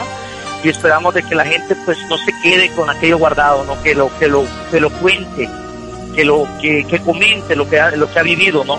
Porque yo pienso que así es como las cosas se salen a relucir, ¿no? Y se da cuenta y puede también uno tomar precauciones, porque debido a lo que ha sucedido, tomo las medidas, precauciones cuando yo me doy cuenta que en aquel lugar algo ha ocurrido o algo han visto, ¿no? Efectivamente. Trato de no parar mucho por ahí o, o de no, o tratar la manera de pasar en el día por esa área. Sí, aunque a, veces, aunque a veces, no se y puede. Otra vez que hablemos, otra vez que hablemos, te voy a contar algo también Sí, que sí, pasó sí. viniendo de, de- en, el, en el Freeway 15 Ajá. de allá de Utah a Los Ángeles, un amigo también, ahí sale, el, eh, ahí hace un par de años todavía salía el trailer fantasma. Ah, sí, sí, Ay, sí. no, El- ya me dejó el picado, trailer no se puede ir. A ver, cuéntanos de eso porque ya se quedó también la el picada. trailer fantasma, fíjate, el trailer fantasma, la verdad, es bastante complicado. A ver. porque fíjate que eh, siempre se tiraban las coordenadas entre todos los compañeros, decía, donde mires un trailer que va bien iluminado, bien iluminado, toda su trailer, su cabina, todo con luces DVD, muy sofisticado, el trailer muy bonito, no le hagas caso, no le hagas caso, déjalo que se vaya, porque es un fantasma. Dicen de que hace años murió un, un trailero Sí. ahí, en esa área, eh, son unos cañones, viniendo ahí por la mía 4 de Utah, viniendo hacia, hacia Las Vegas. Sí. Este, que el trailer, tú lo alcanzas, dicen, no me ha tocado verlo, dicen que, que el trailer se deja alcanzar y de repente, pues el trailer va delante de ti en los cañones. Sí. Sabes que los cañones van ahí, que son curvas y van Oh, y sí, vienen sí, y así, sí, ¿no? sí, sí, sí, no puedes pasar. Y yo he cruzado esa área, pero en el día llevas un río que por momentos va al lado, al lado derecho y a, a veces va al lado izquierdo. Sí, sí, sí lo he visto. Va corriendo al lado lateral del freeway. Entonces dicen que el trailer, por un momento, te engaña. En una área que es una curva bastante peligrosa, Ujú. el trailer se avienta derecho al cañón. Entonces ahí es donde mucho troquero viene cansado Ajá. y piensa que realmente la carretera sí va derecho. O sea- va siguiendo las luces o sea, del otro troque. Lo, lo lleva a, a- a caer al abismo, lo lleva al... al- a caer a la vida, sí, lo correcto. Wow. Y ahí se ha llevado muchos troqueros, Qué increíble, ¿no? Terrible de... muchos troqueros, muchos troqueros. Entonces la verdad, este, bastante eh, escalofriante, ¿no? Las historias que se escuchan. Como te digo, no me ha tocado verlo, no me ha tocado vivirlo, pero escucho las anécdotas por medio de los radios, la comunicación de todos los, los compañeros. Tremendo, ¿no? Te, el, el tener que vivir esto. Es muy bonito manejar y sobre todo a distancias largas en, en la noche y todo eso, pero pues tiene también sus desventajas y una de ellas es eso, ¿no?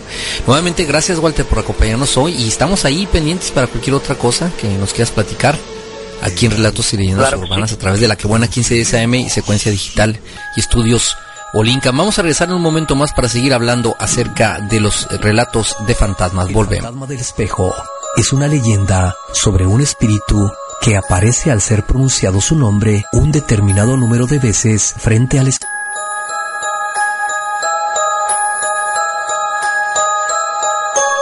El fantasma del espejo es una leyenda sobre un espíritu que aparece al ser pronunciado su nombre un determinado número de veces frente al espejo. En España se conoce al personaje como Verónica, María la Paralítica o la Vieja del Quinto, y en el mundo anglosajón como Bloody Mary. La leyenda suele aparecer vinculada a un juego o ritual adivinatorio, y se dice que la famosa bebida que lleva su nombre fue inspirada en este relato. ¿Realidad o mito? ¿Usted qué opina?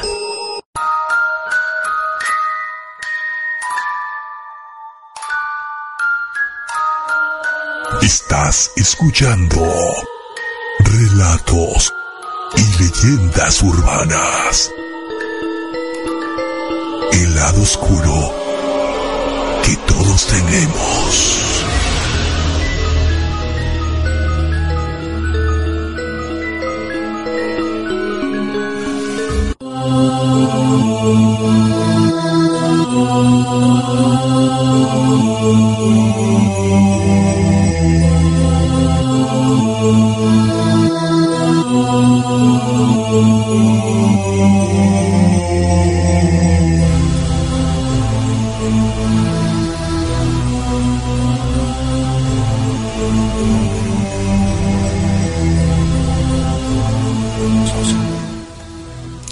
Regresamos a Relatos y Leyendas Urbanas. Estamos hablando acerca de los eh, diferentes espectros y fantasmas que se aparecen en las carreteras y que pareciera que el único objetivo, Damiana, es provocar más accidentes, o sea, más muertos en esa misma área. Sí, es lo que están. Eh, fíjate que yo creo que no, no lo harán. Algunas veces imagino que lo han de hacer con toda la intención, como dices tú, de causar accidentes, de vengarse, ¿no?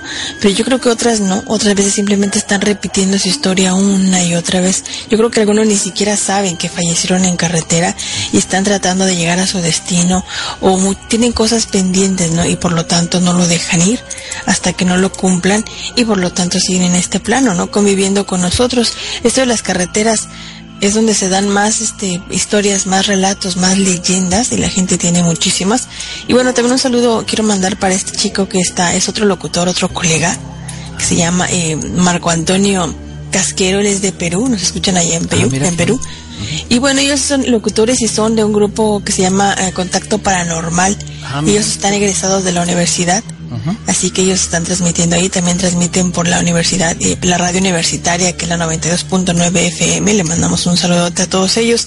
Y hoy nos cuentan que están haciendo una, una investigación en su universidad, donde una enfermera sin cabeza que vaga por la facultad y dice que ellos nos han captado, eh, captado, captado audios de esta chica, de esta ¿Oh, enfermera, y bueno, nos los va a mandar por, por correo para que lo chequemos y lo veamos, ¿no? De la misma manera, y también para Rodrigo Cortizo, que es Jack, y le mandamos un saludote. Él es eh, un padre que hace exorcismos. Oye, qué interesante, ¿eh? Entonces dice que la próxima semana nos va a platicar, va a estar con nosotros para que nos diga todo lo que le ha pasado, todo lo que ha hecho, ¿no? Por ejemplo, hay adoradores a la Santa Muerte. Sí. Violadores, asesinos y todo eso. Que él estuvo por mucho tiempo haciendo este tipo de exorcismos y dice que termina cansado y agotado porque esto es muy pesado, ¿no? El estar exorcizando a personas, así que bueno, le mandamos un saludote y bueno, la semana que viene ojalá se dé todo bien y pueda estar platicando con nosotros todas sus, eh, sus vivencias, ¿no? Todas las malas experiencias que ha tenido, pero como dice, lo hace en nombre de Dios y bueno, y alguien, como dijo también Walter, alguien tiene que hacer el trabajo. Claro, ojalá podamos la semana que entra, ojalá tengamos la oportunidad de ponernos de acuerdo con ellos, con él también, para poder hacer un programa que tenga que ver con exorcismo, ¿no? Claro, que ya lo habíamos hecho. Hemos hecho algo parecido, ¿no? Sí. Ya lo habíamos pues, hecho, pero de todos modos pues, lo vamos a ver la segunda parte. Sí. ¿Cómo ves? Eso es correcto. Oye, volviendo a lo que son las historias de carretera, este, yo les quiero platicar. Fíjate que hay más historias, pero una de ellas, y ahorita les voy a contar respecto de eso, es la, la, hay una serie de historias que ocurren dentro de una carretera muy famosa de los Estados Unidos. Incluso hay una marca de, de playeras de esa, de esa carretera. De esa, carretera. Esta carretera llamada la ruta sí sabías, ¿no? De la ruta 66. sí, la ruta 66, muchísimas historias. Gente que, bueno, ha tenido la experiencia de pasar por esa carretera. ahora yo te voy a decir una cosa, ¿no? Fíjate, esta carretera que tiene un recorrido de 3.939 kilómetros, originalmente discurría desde Chicago atravesando Estados Unidos, Missouri, Kansas, Oklahoma, Texas, Nuevo México, Arizona y California hasta Los Ángeles. La Ruta 66 se estableció en 1926 en Esoterismos, Leyendas de Fantasmas, el puente de los suicidios, Ruta 66. Hay un puente donde aparentemente ha habido muchísimos suicidios, ¿no? La Ruta 66 era el principal itinerario de los inmigrantes que se dirigían al oeste durante las tormentas de polvo en los años 30. Esta gran carretera era el principal soporte económico de las rutas que atravesaba. Miles de personas prosperaron gracias a la popularidad de la carretera que tiempo después sería retirada de la red de carreteras de Estados Unidos. Eh, un caso curioso, cuando venía yo para acá con mi hijo, eh, me dijo él, oye papá, ¿qué es la, la ruta 66? Y bueno, yo tengo entendido que es una carretera muy famosa y que, que por ahí está. Y agarró el mapa él y se puso a buscar y, y no lo encontramos. Después la encontró. Y me dijo, está cerrada, me dice. Es que me dice, me hubiera gustado pasar por ahí. Dije yo, a mí no, porque hay historias muy terroríficas de esa carretera, ¿no? Esta carretera al construirse la nueva red de autopistas interestatales de los Estados Unidos, la antigua ruta 66 fue retirada del servicio en 1985 en zonas de Illinois, Arizona y Nuevo México. La antigua carretera ha sido señalizada con letreros de Ruta Histórica 66. Pero ahora les voy a contar del puente de los suicidios que está en esa misma ruta. En Colorado, Pasadena, en la calle 1913, había un gran puente. Los viajeros de la Ruta 66 quedaban impresionados al verlo. La profundidad era mucha. El puente no solo me impresionaba por su construcción, sino por la fama que fue adquiriendo. Eh, se contaba que había gente que se arrojaba desde el puente a unos 150 pies de altura. Comenzaron a llamarlo puente suicida. Las leyendas iban de boca en boca y la fama del lugar siniestro se extendió. El puente construido de hormigón se extiende por el arroyo seco, un profundo cañón que une las montañas de San Gabriel a Los Ángeles del Río. El puente fue diseñado y construido por el ingeniero John Drake Marceneau, que diseñó una obra de arte. La primera tragedia del puente fue cuando se acababa de construir, parece uno de los trabajadores cayó del puente a una cuba de cemento rápido. Sus desventurados compañeros no pudieron salvarlo y dejaron el cuerpo. Según cuentan, es una de las almas que ronda este majestuoso y terrorífico puente del que les estoy platicando en este momento. Ah, los suicidios comenzaron al parecer hacia 1919. Al parecer hubo bastantes durante la Gran Depresión. Con los años parece fueron más de 100 personas las que se suicidaron desde el puente. En 1980 el histórico puente estaba en mal estado de conservación. En 1989, después del terremoto de Loma Prieta cerca de Oakland, el puente se clausura como medida de precaución. Con fondos federales y estatales se procede a rehabilitar el puente que se reabre en 1993. En la rehabilitación se respetaron los detalles de diseño original y además se añadió una barrera disuasoria pensada para prevenir el suicidio. Los suicidios en el puente han sido disminuyendo. El puente sigue manteniendo su halo de misterio y siguen contando leyendas de fantasmas del puente de la ruta 66. ¿Cómo ves, Daniel? 66. Sí, ha sido muy famoso. También han hecho películas acerca de esa famosa eh, ruta. Entonces sí está cerrada, está totalmente, pero mucha gente todavía la sigue viendo y sigue tomando atajos a muchos lugares y todo eso, así que sigue pasando y esto va a seguir pasando, ¿no? Esa algo son forman parte de lo que son las leyendas y muchas de ellas eh, pues no se tiene ninguna explicación del por qué pasan o el por qué suceden. Tenemos muchas leyendas, de verdad la gente de repente empieza a reaccionar y es que a mí me pasó esto, me pasó el otro y pues no nos alcanza el tiempo como siempre. Estamos a punto de terminar escasamente 15 muy minutos, poquito tiempo, ¿no? Sí, 15 Pero la gente no escuchó la leyenda, Rubén. Sí. Entonces, este, como siempre, ya es costumbre, la pasamos al final. Después les, les pasamos lo que son, eh, no sé si vaya a haber bloopers. Vamos a tratar de que los haya porque eh, se nos ganó el tiempo un poquito con los bloopers, pero si no, les dejamos la historia y la, la leyenda. Pero antes de, de irnos, eh, quiero contar un- otra historia más por ahí de, de lo que tiene que ver con carreteras. ¿Te parece bien, Damena? Sí. Sí, ¿qué te parece vamos a un corte y regresamos para contar otra historia más y nos vamos entonces con la leyenda para que la gente que no lo escuchó eh, dé cuenta de esta leyenda tan interesante? Claro, vamos a un recorte y regresamos, pero antes de eso saludos para el señor José Alfredo Chávez que dice que bueno, le gusta el show y que está espantoso, scary, dice.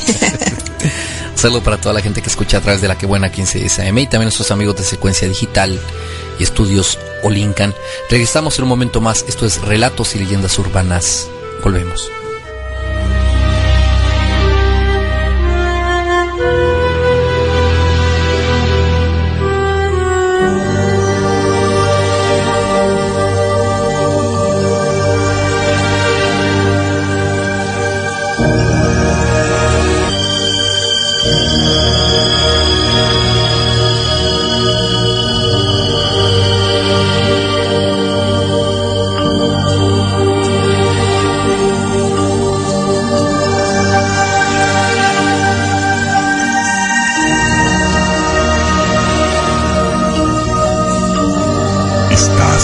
escuchando relatos y leyendas urbanas.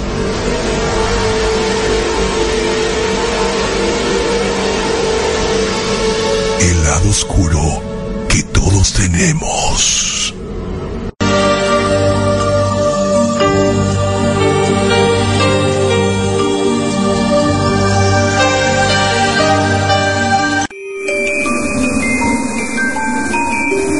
Yuki Onna es representada como una mujer alta, hermosa y de largos cabellos que se manifiesta en una noche nevada.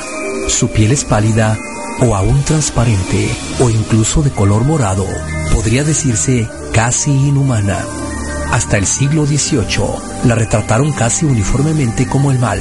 Algunos cuentos dicen que no tiene pies. En muchas historias, Yuki Onna se revela a los viajeros que se encuentran atrapados en tempestades de nieve y utiliza su respiración helada para dejarlos como cadáveres en forma de estatua de hielo. Otras veces se manifiesta sosteniendo a un niño. Cuando una persona bien intencionada toma en sus brazos al niño, esa persona se congela en el lugar. Los padres que buscan a sus hijos son susceptibles a esta táctica. ¿Realidad o mito? ¿Usted qué opina?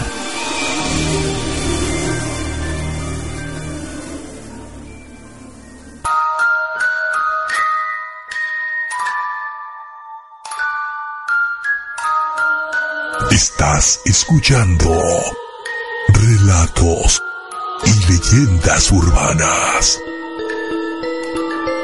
El lado oscuro que todos tenemos.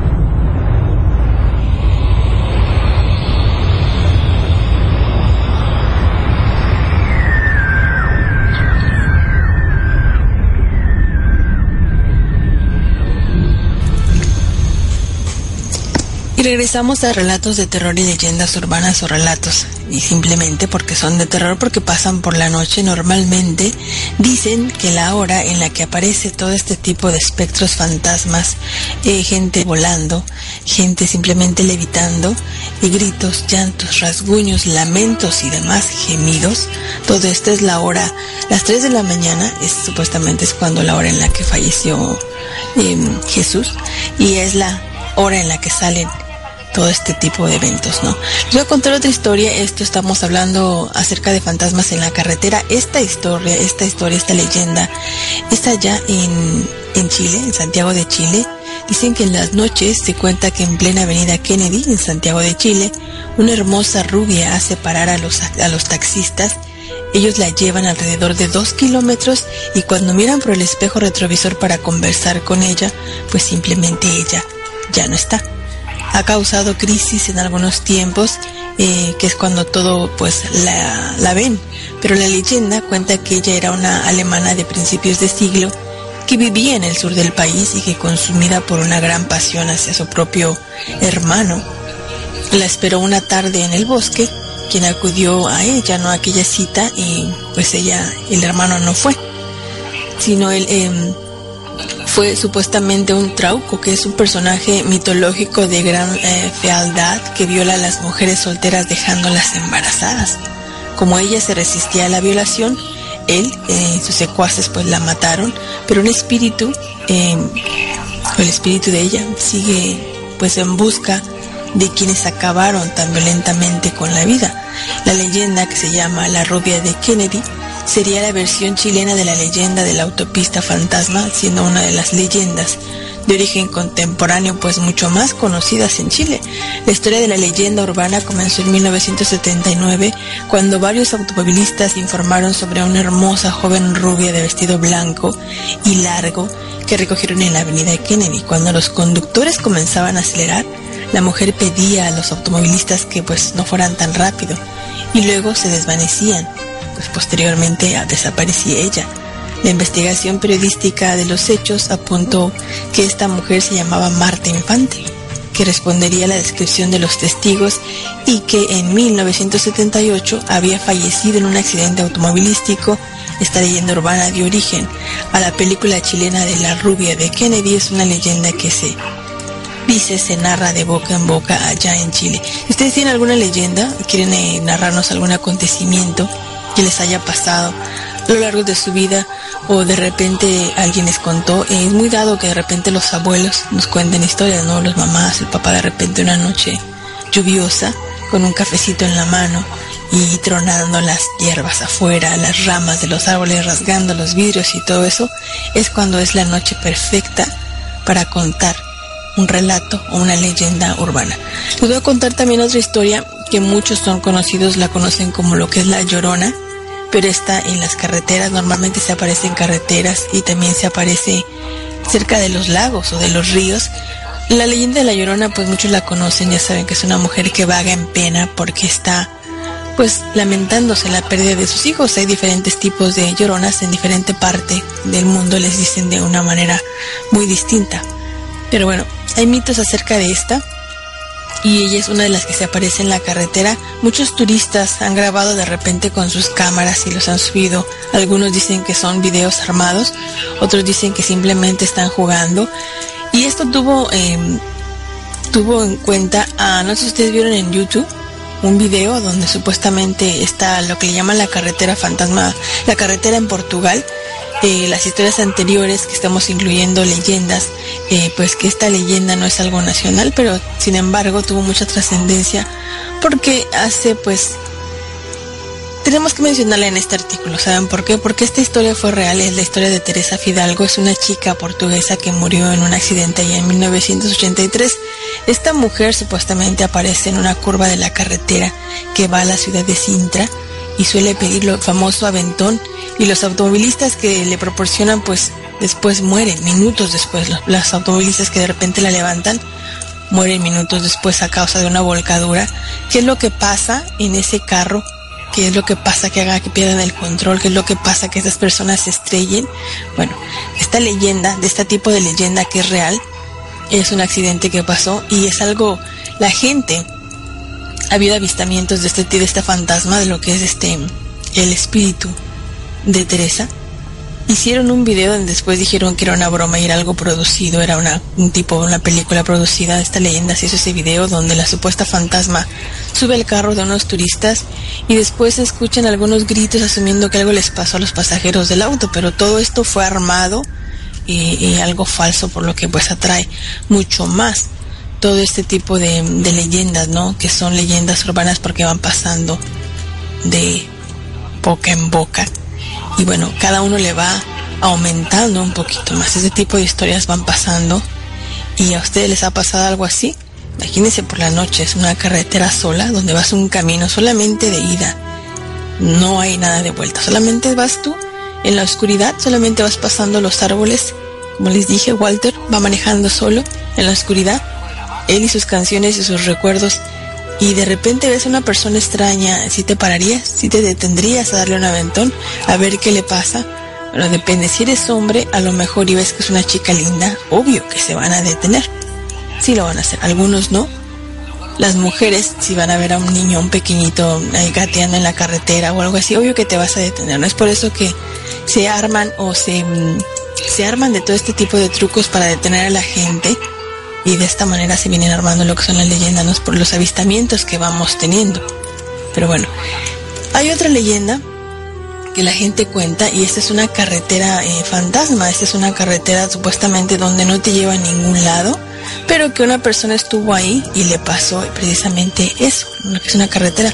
Se cuenta que hay una carretera en Camarcal allá en, en Paiporta, cerca de lo que es Valencia en España, donde ocurren unos sucesos un tanto extraños y lo más impactante es que en los últimos meses pues más de 10 personas han muerto ahí y no sabe ni siquiera la razón exacta. Nadie se había percatado de esta circunstancia ni se les había dado la importancia de vida hasta que se pues se produjo ¿no? lo que es el testimonio de este señor, el testimonio del señor Martín, que este hombre narra un suceso pues muy impactante que ha causado impacto y que ha hecho que investiguen precisamente los hechos y esas muertes que llevan.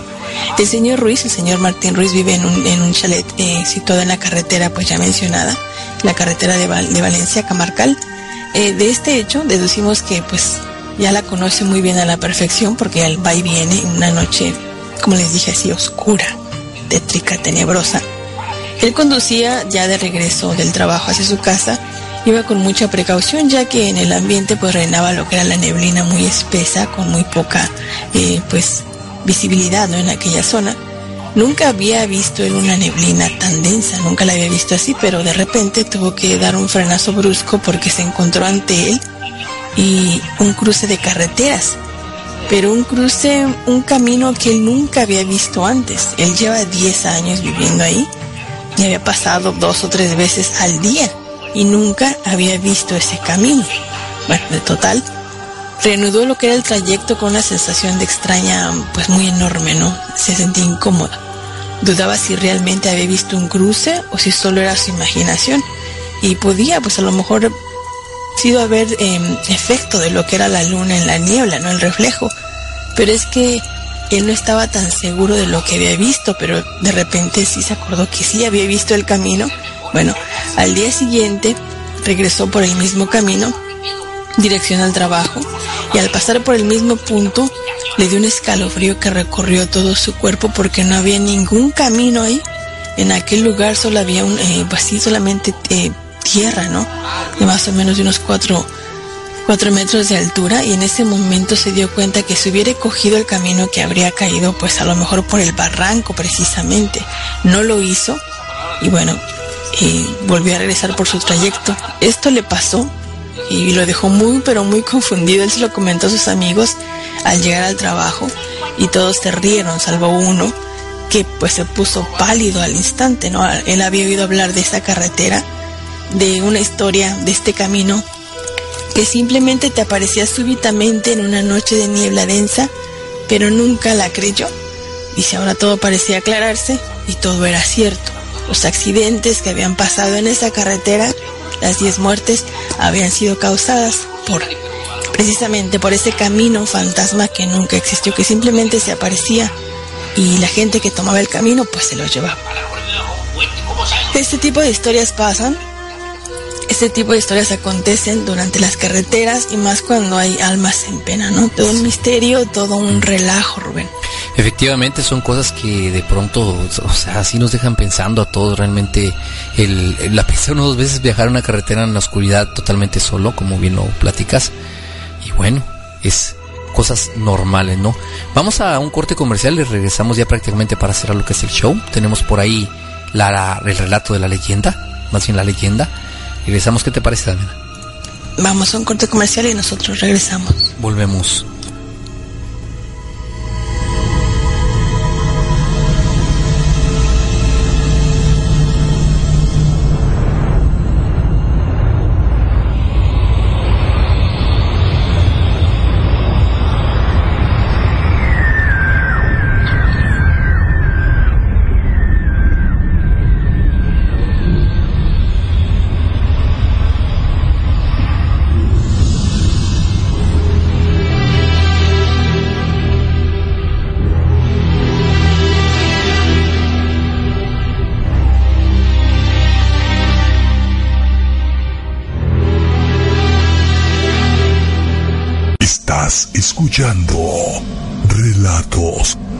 Leyendas urbanas.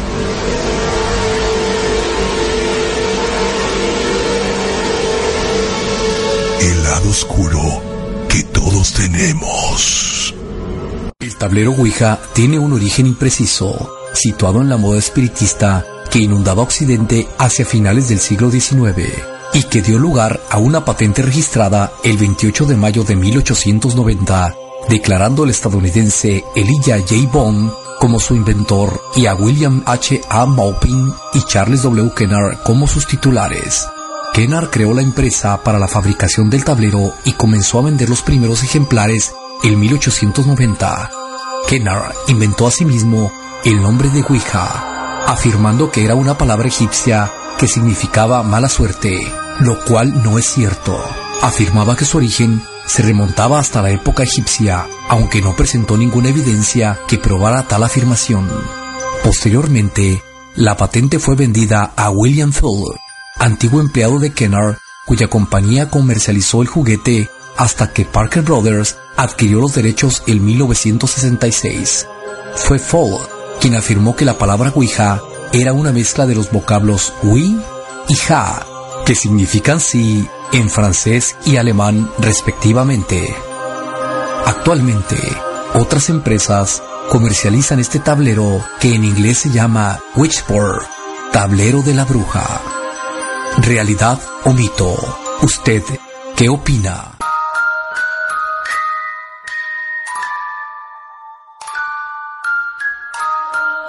Estás escuchando relatos y leyendas urbanas. El lado oscuro que todos tenemos.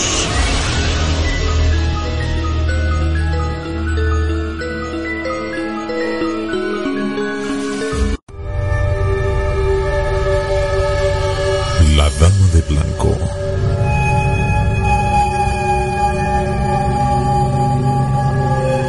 Estás escuchando relatos y leyendas urbanas.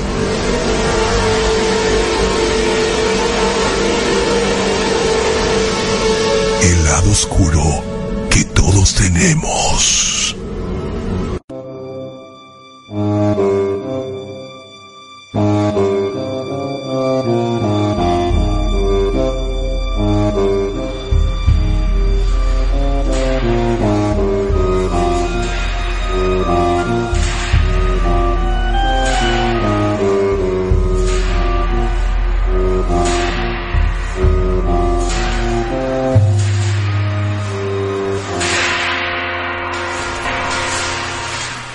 Regresamos a Relatos y Leyendas Urbanas a- aquí en Secuencia Digital y la que buena 1510 AM, así como Estudios Olincan. Ya prácticamente de salida, Damián. Ya, ya se terminó el programa de de, de hoy, ¿se acuerdan? Y no se les olvide que es todos los jueves de 8 a 10 de la noche, hora central, los esperamos. Si tienen alguna leyenda, algún relato, o simplemente nos quieren, em, pues, contactar para contarnos lo que les ha pasado. Nosotros sí les vamos a creer, ¿eh? no los vamos a tomar de locos. Nos pueden contactar ya sea por medio de- del teléfono que les va a dar Robert a continuación, pero también les quiero decir que nos pueden escuchar por medio de lo que es Tuning Radio. Nos pueden escuchar de tres formas. La primera, que es la madre donde sale la conexión, es la que buena 1510 AM. Nos pueden buscar así por radio eh, Tuning y búsquenos así como la que buena 1510 AM así de fácil, rápido y sencillo, o entren a su página oficial que es www.quebuena1510stl.com. También nos pueden escuchar por medio de secuencia digital, también en Tuning Radio, y nos pueden buscar como Radio Secuencia Digital FM y la página oficial, aunque ya se la saben, se las voy a decir, es www.secuencia-intermedio-digital.com y también nos pueden escuchar por medio de estudios Olincan y también nos pueden buscar en su página oficial de ellos y ellos eh, también la tienen igual es eh, www.olincan.estudios.com es muy fácil y también están en Tuning Radio como estudios Olincan ¿Cómo ves Rubén? Pues hay muchas formas que pueden escuchar esta emisión de Relatos y Leyendas Urbanas. Nosotros vamos a dejar con el relato de carretera. Para la gente que no tuvo la oportunidad de escucharlo. Y posteriormente para cerrar como siempre con el programa de una manera un poquito más agradable después de, de pronto de los sustos y las historias que hemos escuchado por aquí eh, nos vamos a ir con los bloopers que son los errores que se cometen cuando A la estamos grabación. sí cuando estamos grabando En redacción. Sí, porque es una producción, redacción y edición de, de secuencia digital del señor Rubén Pérez, pero con la colaboración también del señor Gabriel Pérez, que es nuestro narrador, y también la participación de Janio Diosa y una que otra voz, así que simplemente lo hacemos para que ustedes lo disfruten darles un buen rato, a menos esté lloviendo, estén eh, tomándose un cafecito, se estén metiendo lo que se estén metiendo, estén escuchando relatos y leyendas urbanas. Muy bien, entonces los vamos a dejar con el relato de carretera eh, y después de eso los bloopers. Los eh, invitamos para que sigan escuchando y nos vemos entonces el día de mañana, Damiana, por aquí en la mañana a partir de las 7 en el show de los hijos del maíz de 7 desde la mañana. ¿Verdad? Nos vemos mañana. Sí, nos esperamos en la que buena 1510 AM, secuencia digital y estudio Solincan. De mi parte es todo. También Ojara desde el estado de la Florida. Se cuidan, que tengan una linda noche. Y la noche su amigo Rubén Pérez se despide. Buenas noches.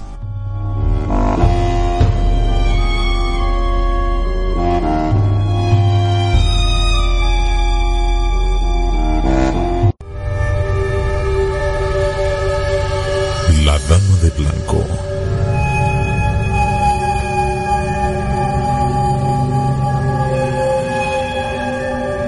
No existe un lugar en el mundo que no tenga una leyenda urbana. Las historias de fantasmas se pasan de generación en generación como hechos que alguna vez fueron reales y casi siempre se hacen a modo de advertencia. Existen relatos espeluznantes, las leyendas de fantasmas en las carreteras son las más difundidas. Las muertes de accidentes horribles, dolorosos y sangrientos. Y esta es una de ellas. En las afueras de la Ciudad de México, en un pueblito lejano, dos amigos disfrutaban de la tranquilidad de la noche, acompañados de unas copas. Está muy tranquilo por estos rumbos. Si por mí fuera, yo viviría aquí y dejaría el escandaloso y contaminado DF, carnal. Sí, aquí se ven las estrellas y se respira aire fresco. Pero yo no dejo la ciudad para vivir en este pueblo de pasadita. Está bien, pero pues nada más. Horas más tarde, los dos amigos emprenden el viaje de regreso a casa, escuchando música y conversando. Pasaba el tiempo, pero a lo lejos se veía una mujer vestida de blanco. Caminaba lenta y cansada. Párate. ¿Qué no ves a la señora? Ya es muy tarde para que ande caminando sola, ¿no?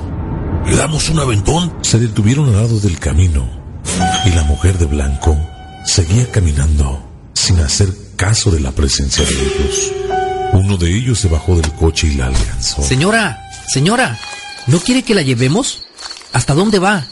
Señora, pare por favor, señora. La señora de blanco voltea a verlo y solo con una sonrisa y un movimiento de cabeza acepta el ofrecimiento. Sube al carro. La mujer de blanco en el asiento trasero. ¿Y a dónde la llevamos, señora? ¿Para dónde va? La mujer de blanco solo señala con su mano enfrente de la carretera y vuelve a su postura tétrica y fría. Mira, solo señaló ahí adelante. Tú, tú síguele manejando. Yo creo que tiene problemas de la cabeza. A lo mejor sale su casa más adelante, ¿no crees? Siguieron manejando, pero dentro del carro se sentía un ambiente frío, sobrio y inquietante. Se podía escuchar la respiración pausada de ambos y ruidos extraños, los cuales provenían del asiento trasero. Estaban a punto de voltear a ver qué eran esos ruidos y Cuidado con la curva. Cuidado con la curva.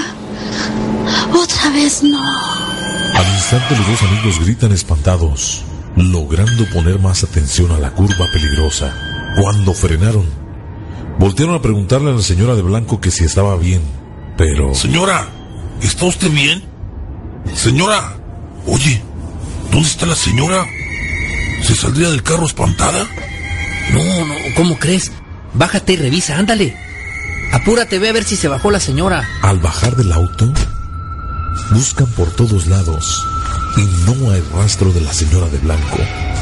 Se va hacia la parte de adelante del auto, la cual tenía las luces encendidas. Su amigo dentro del carro lo ve caminando de espaldas. Cuando él voltea le hace señas con los brazos de que no encontró absolutamente nada. ¡Eh! ¡No hay nadie! No la veo por ningún lado. De pronto Juan sintió un frío helado en su espalda y en ese momento escuchó la voz tétrica de la mujer que decía, Les dije que tuvieran cuidado con la curva. Ay, güey. Juan volteó hacia atrás buscando nuevamente a la mujer, pero no encontró a nadie. Al mirar de nuevo hacia el frente, observó a Pablo que estaba riendo. Pero detrás de él estaba la mujer de blanco. Horrorizado, Juan comenzó a gritarle. ¿En dónde está? ¡Pablo! ¡Cuidado, Pablo! Entonces Juan observó, ¿Qué pasó? estupefacto, ¡Cuidado, Pablo! como la mujer de blanco ¡Oh, abrazaba Pablo! a Pablo, ¡Pablo! llevándoselo entre la oscuridad. Relatos y leyendas urbanas. Esto fue todo por hoy en Relatos y Leyendas Urbanas.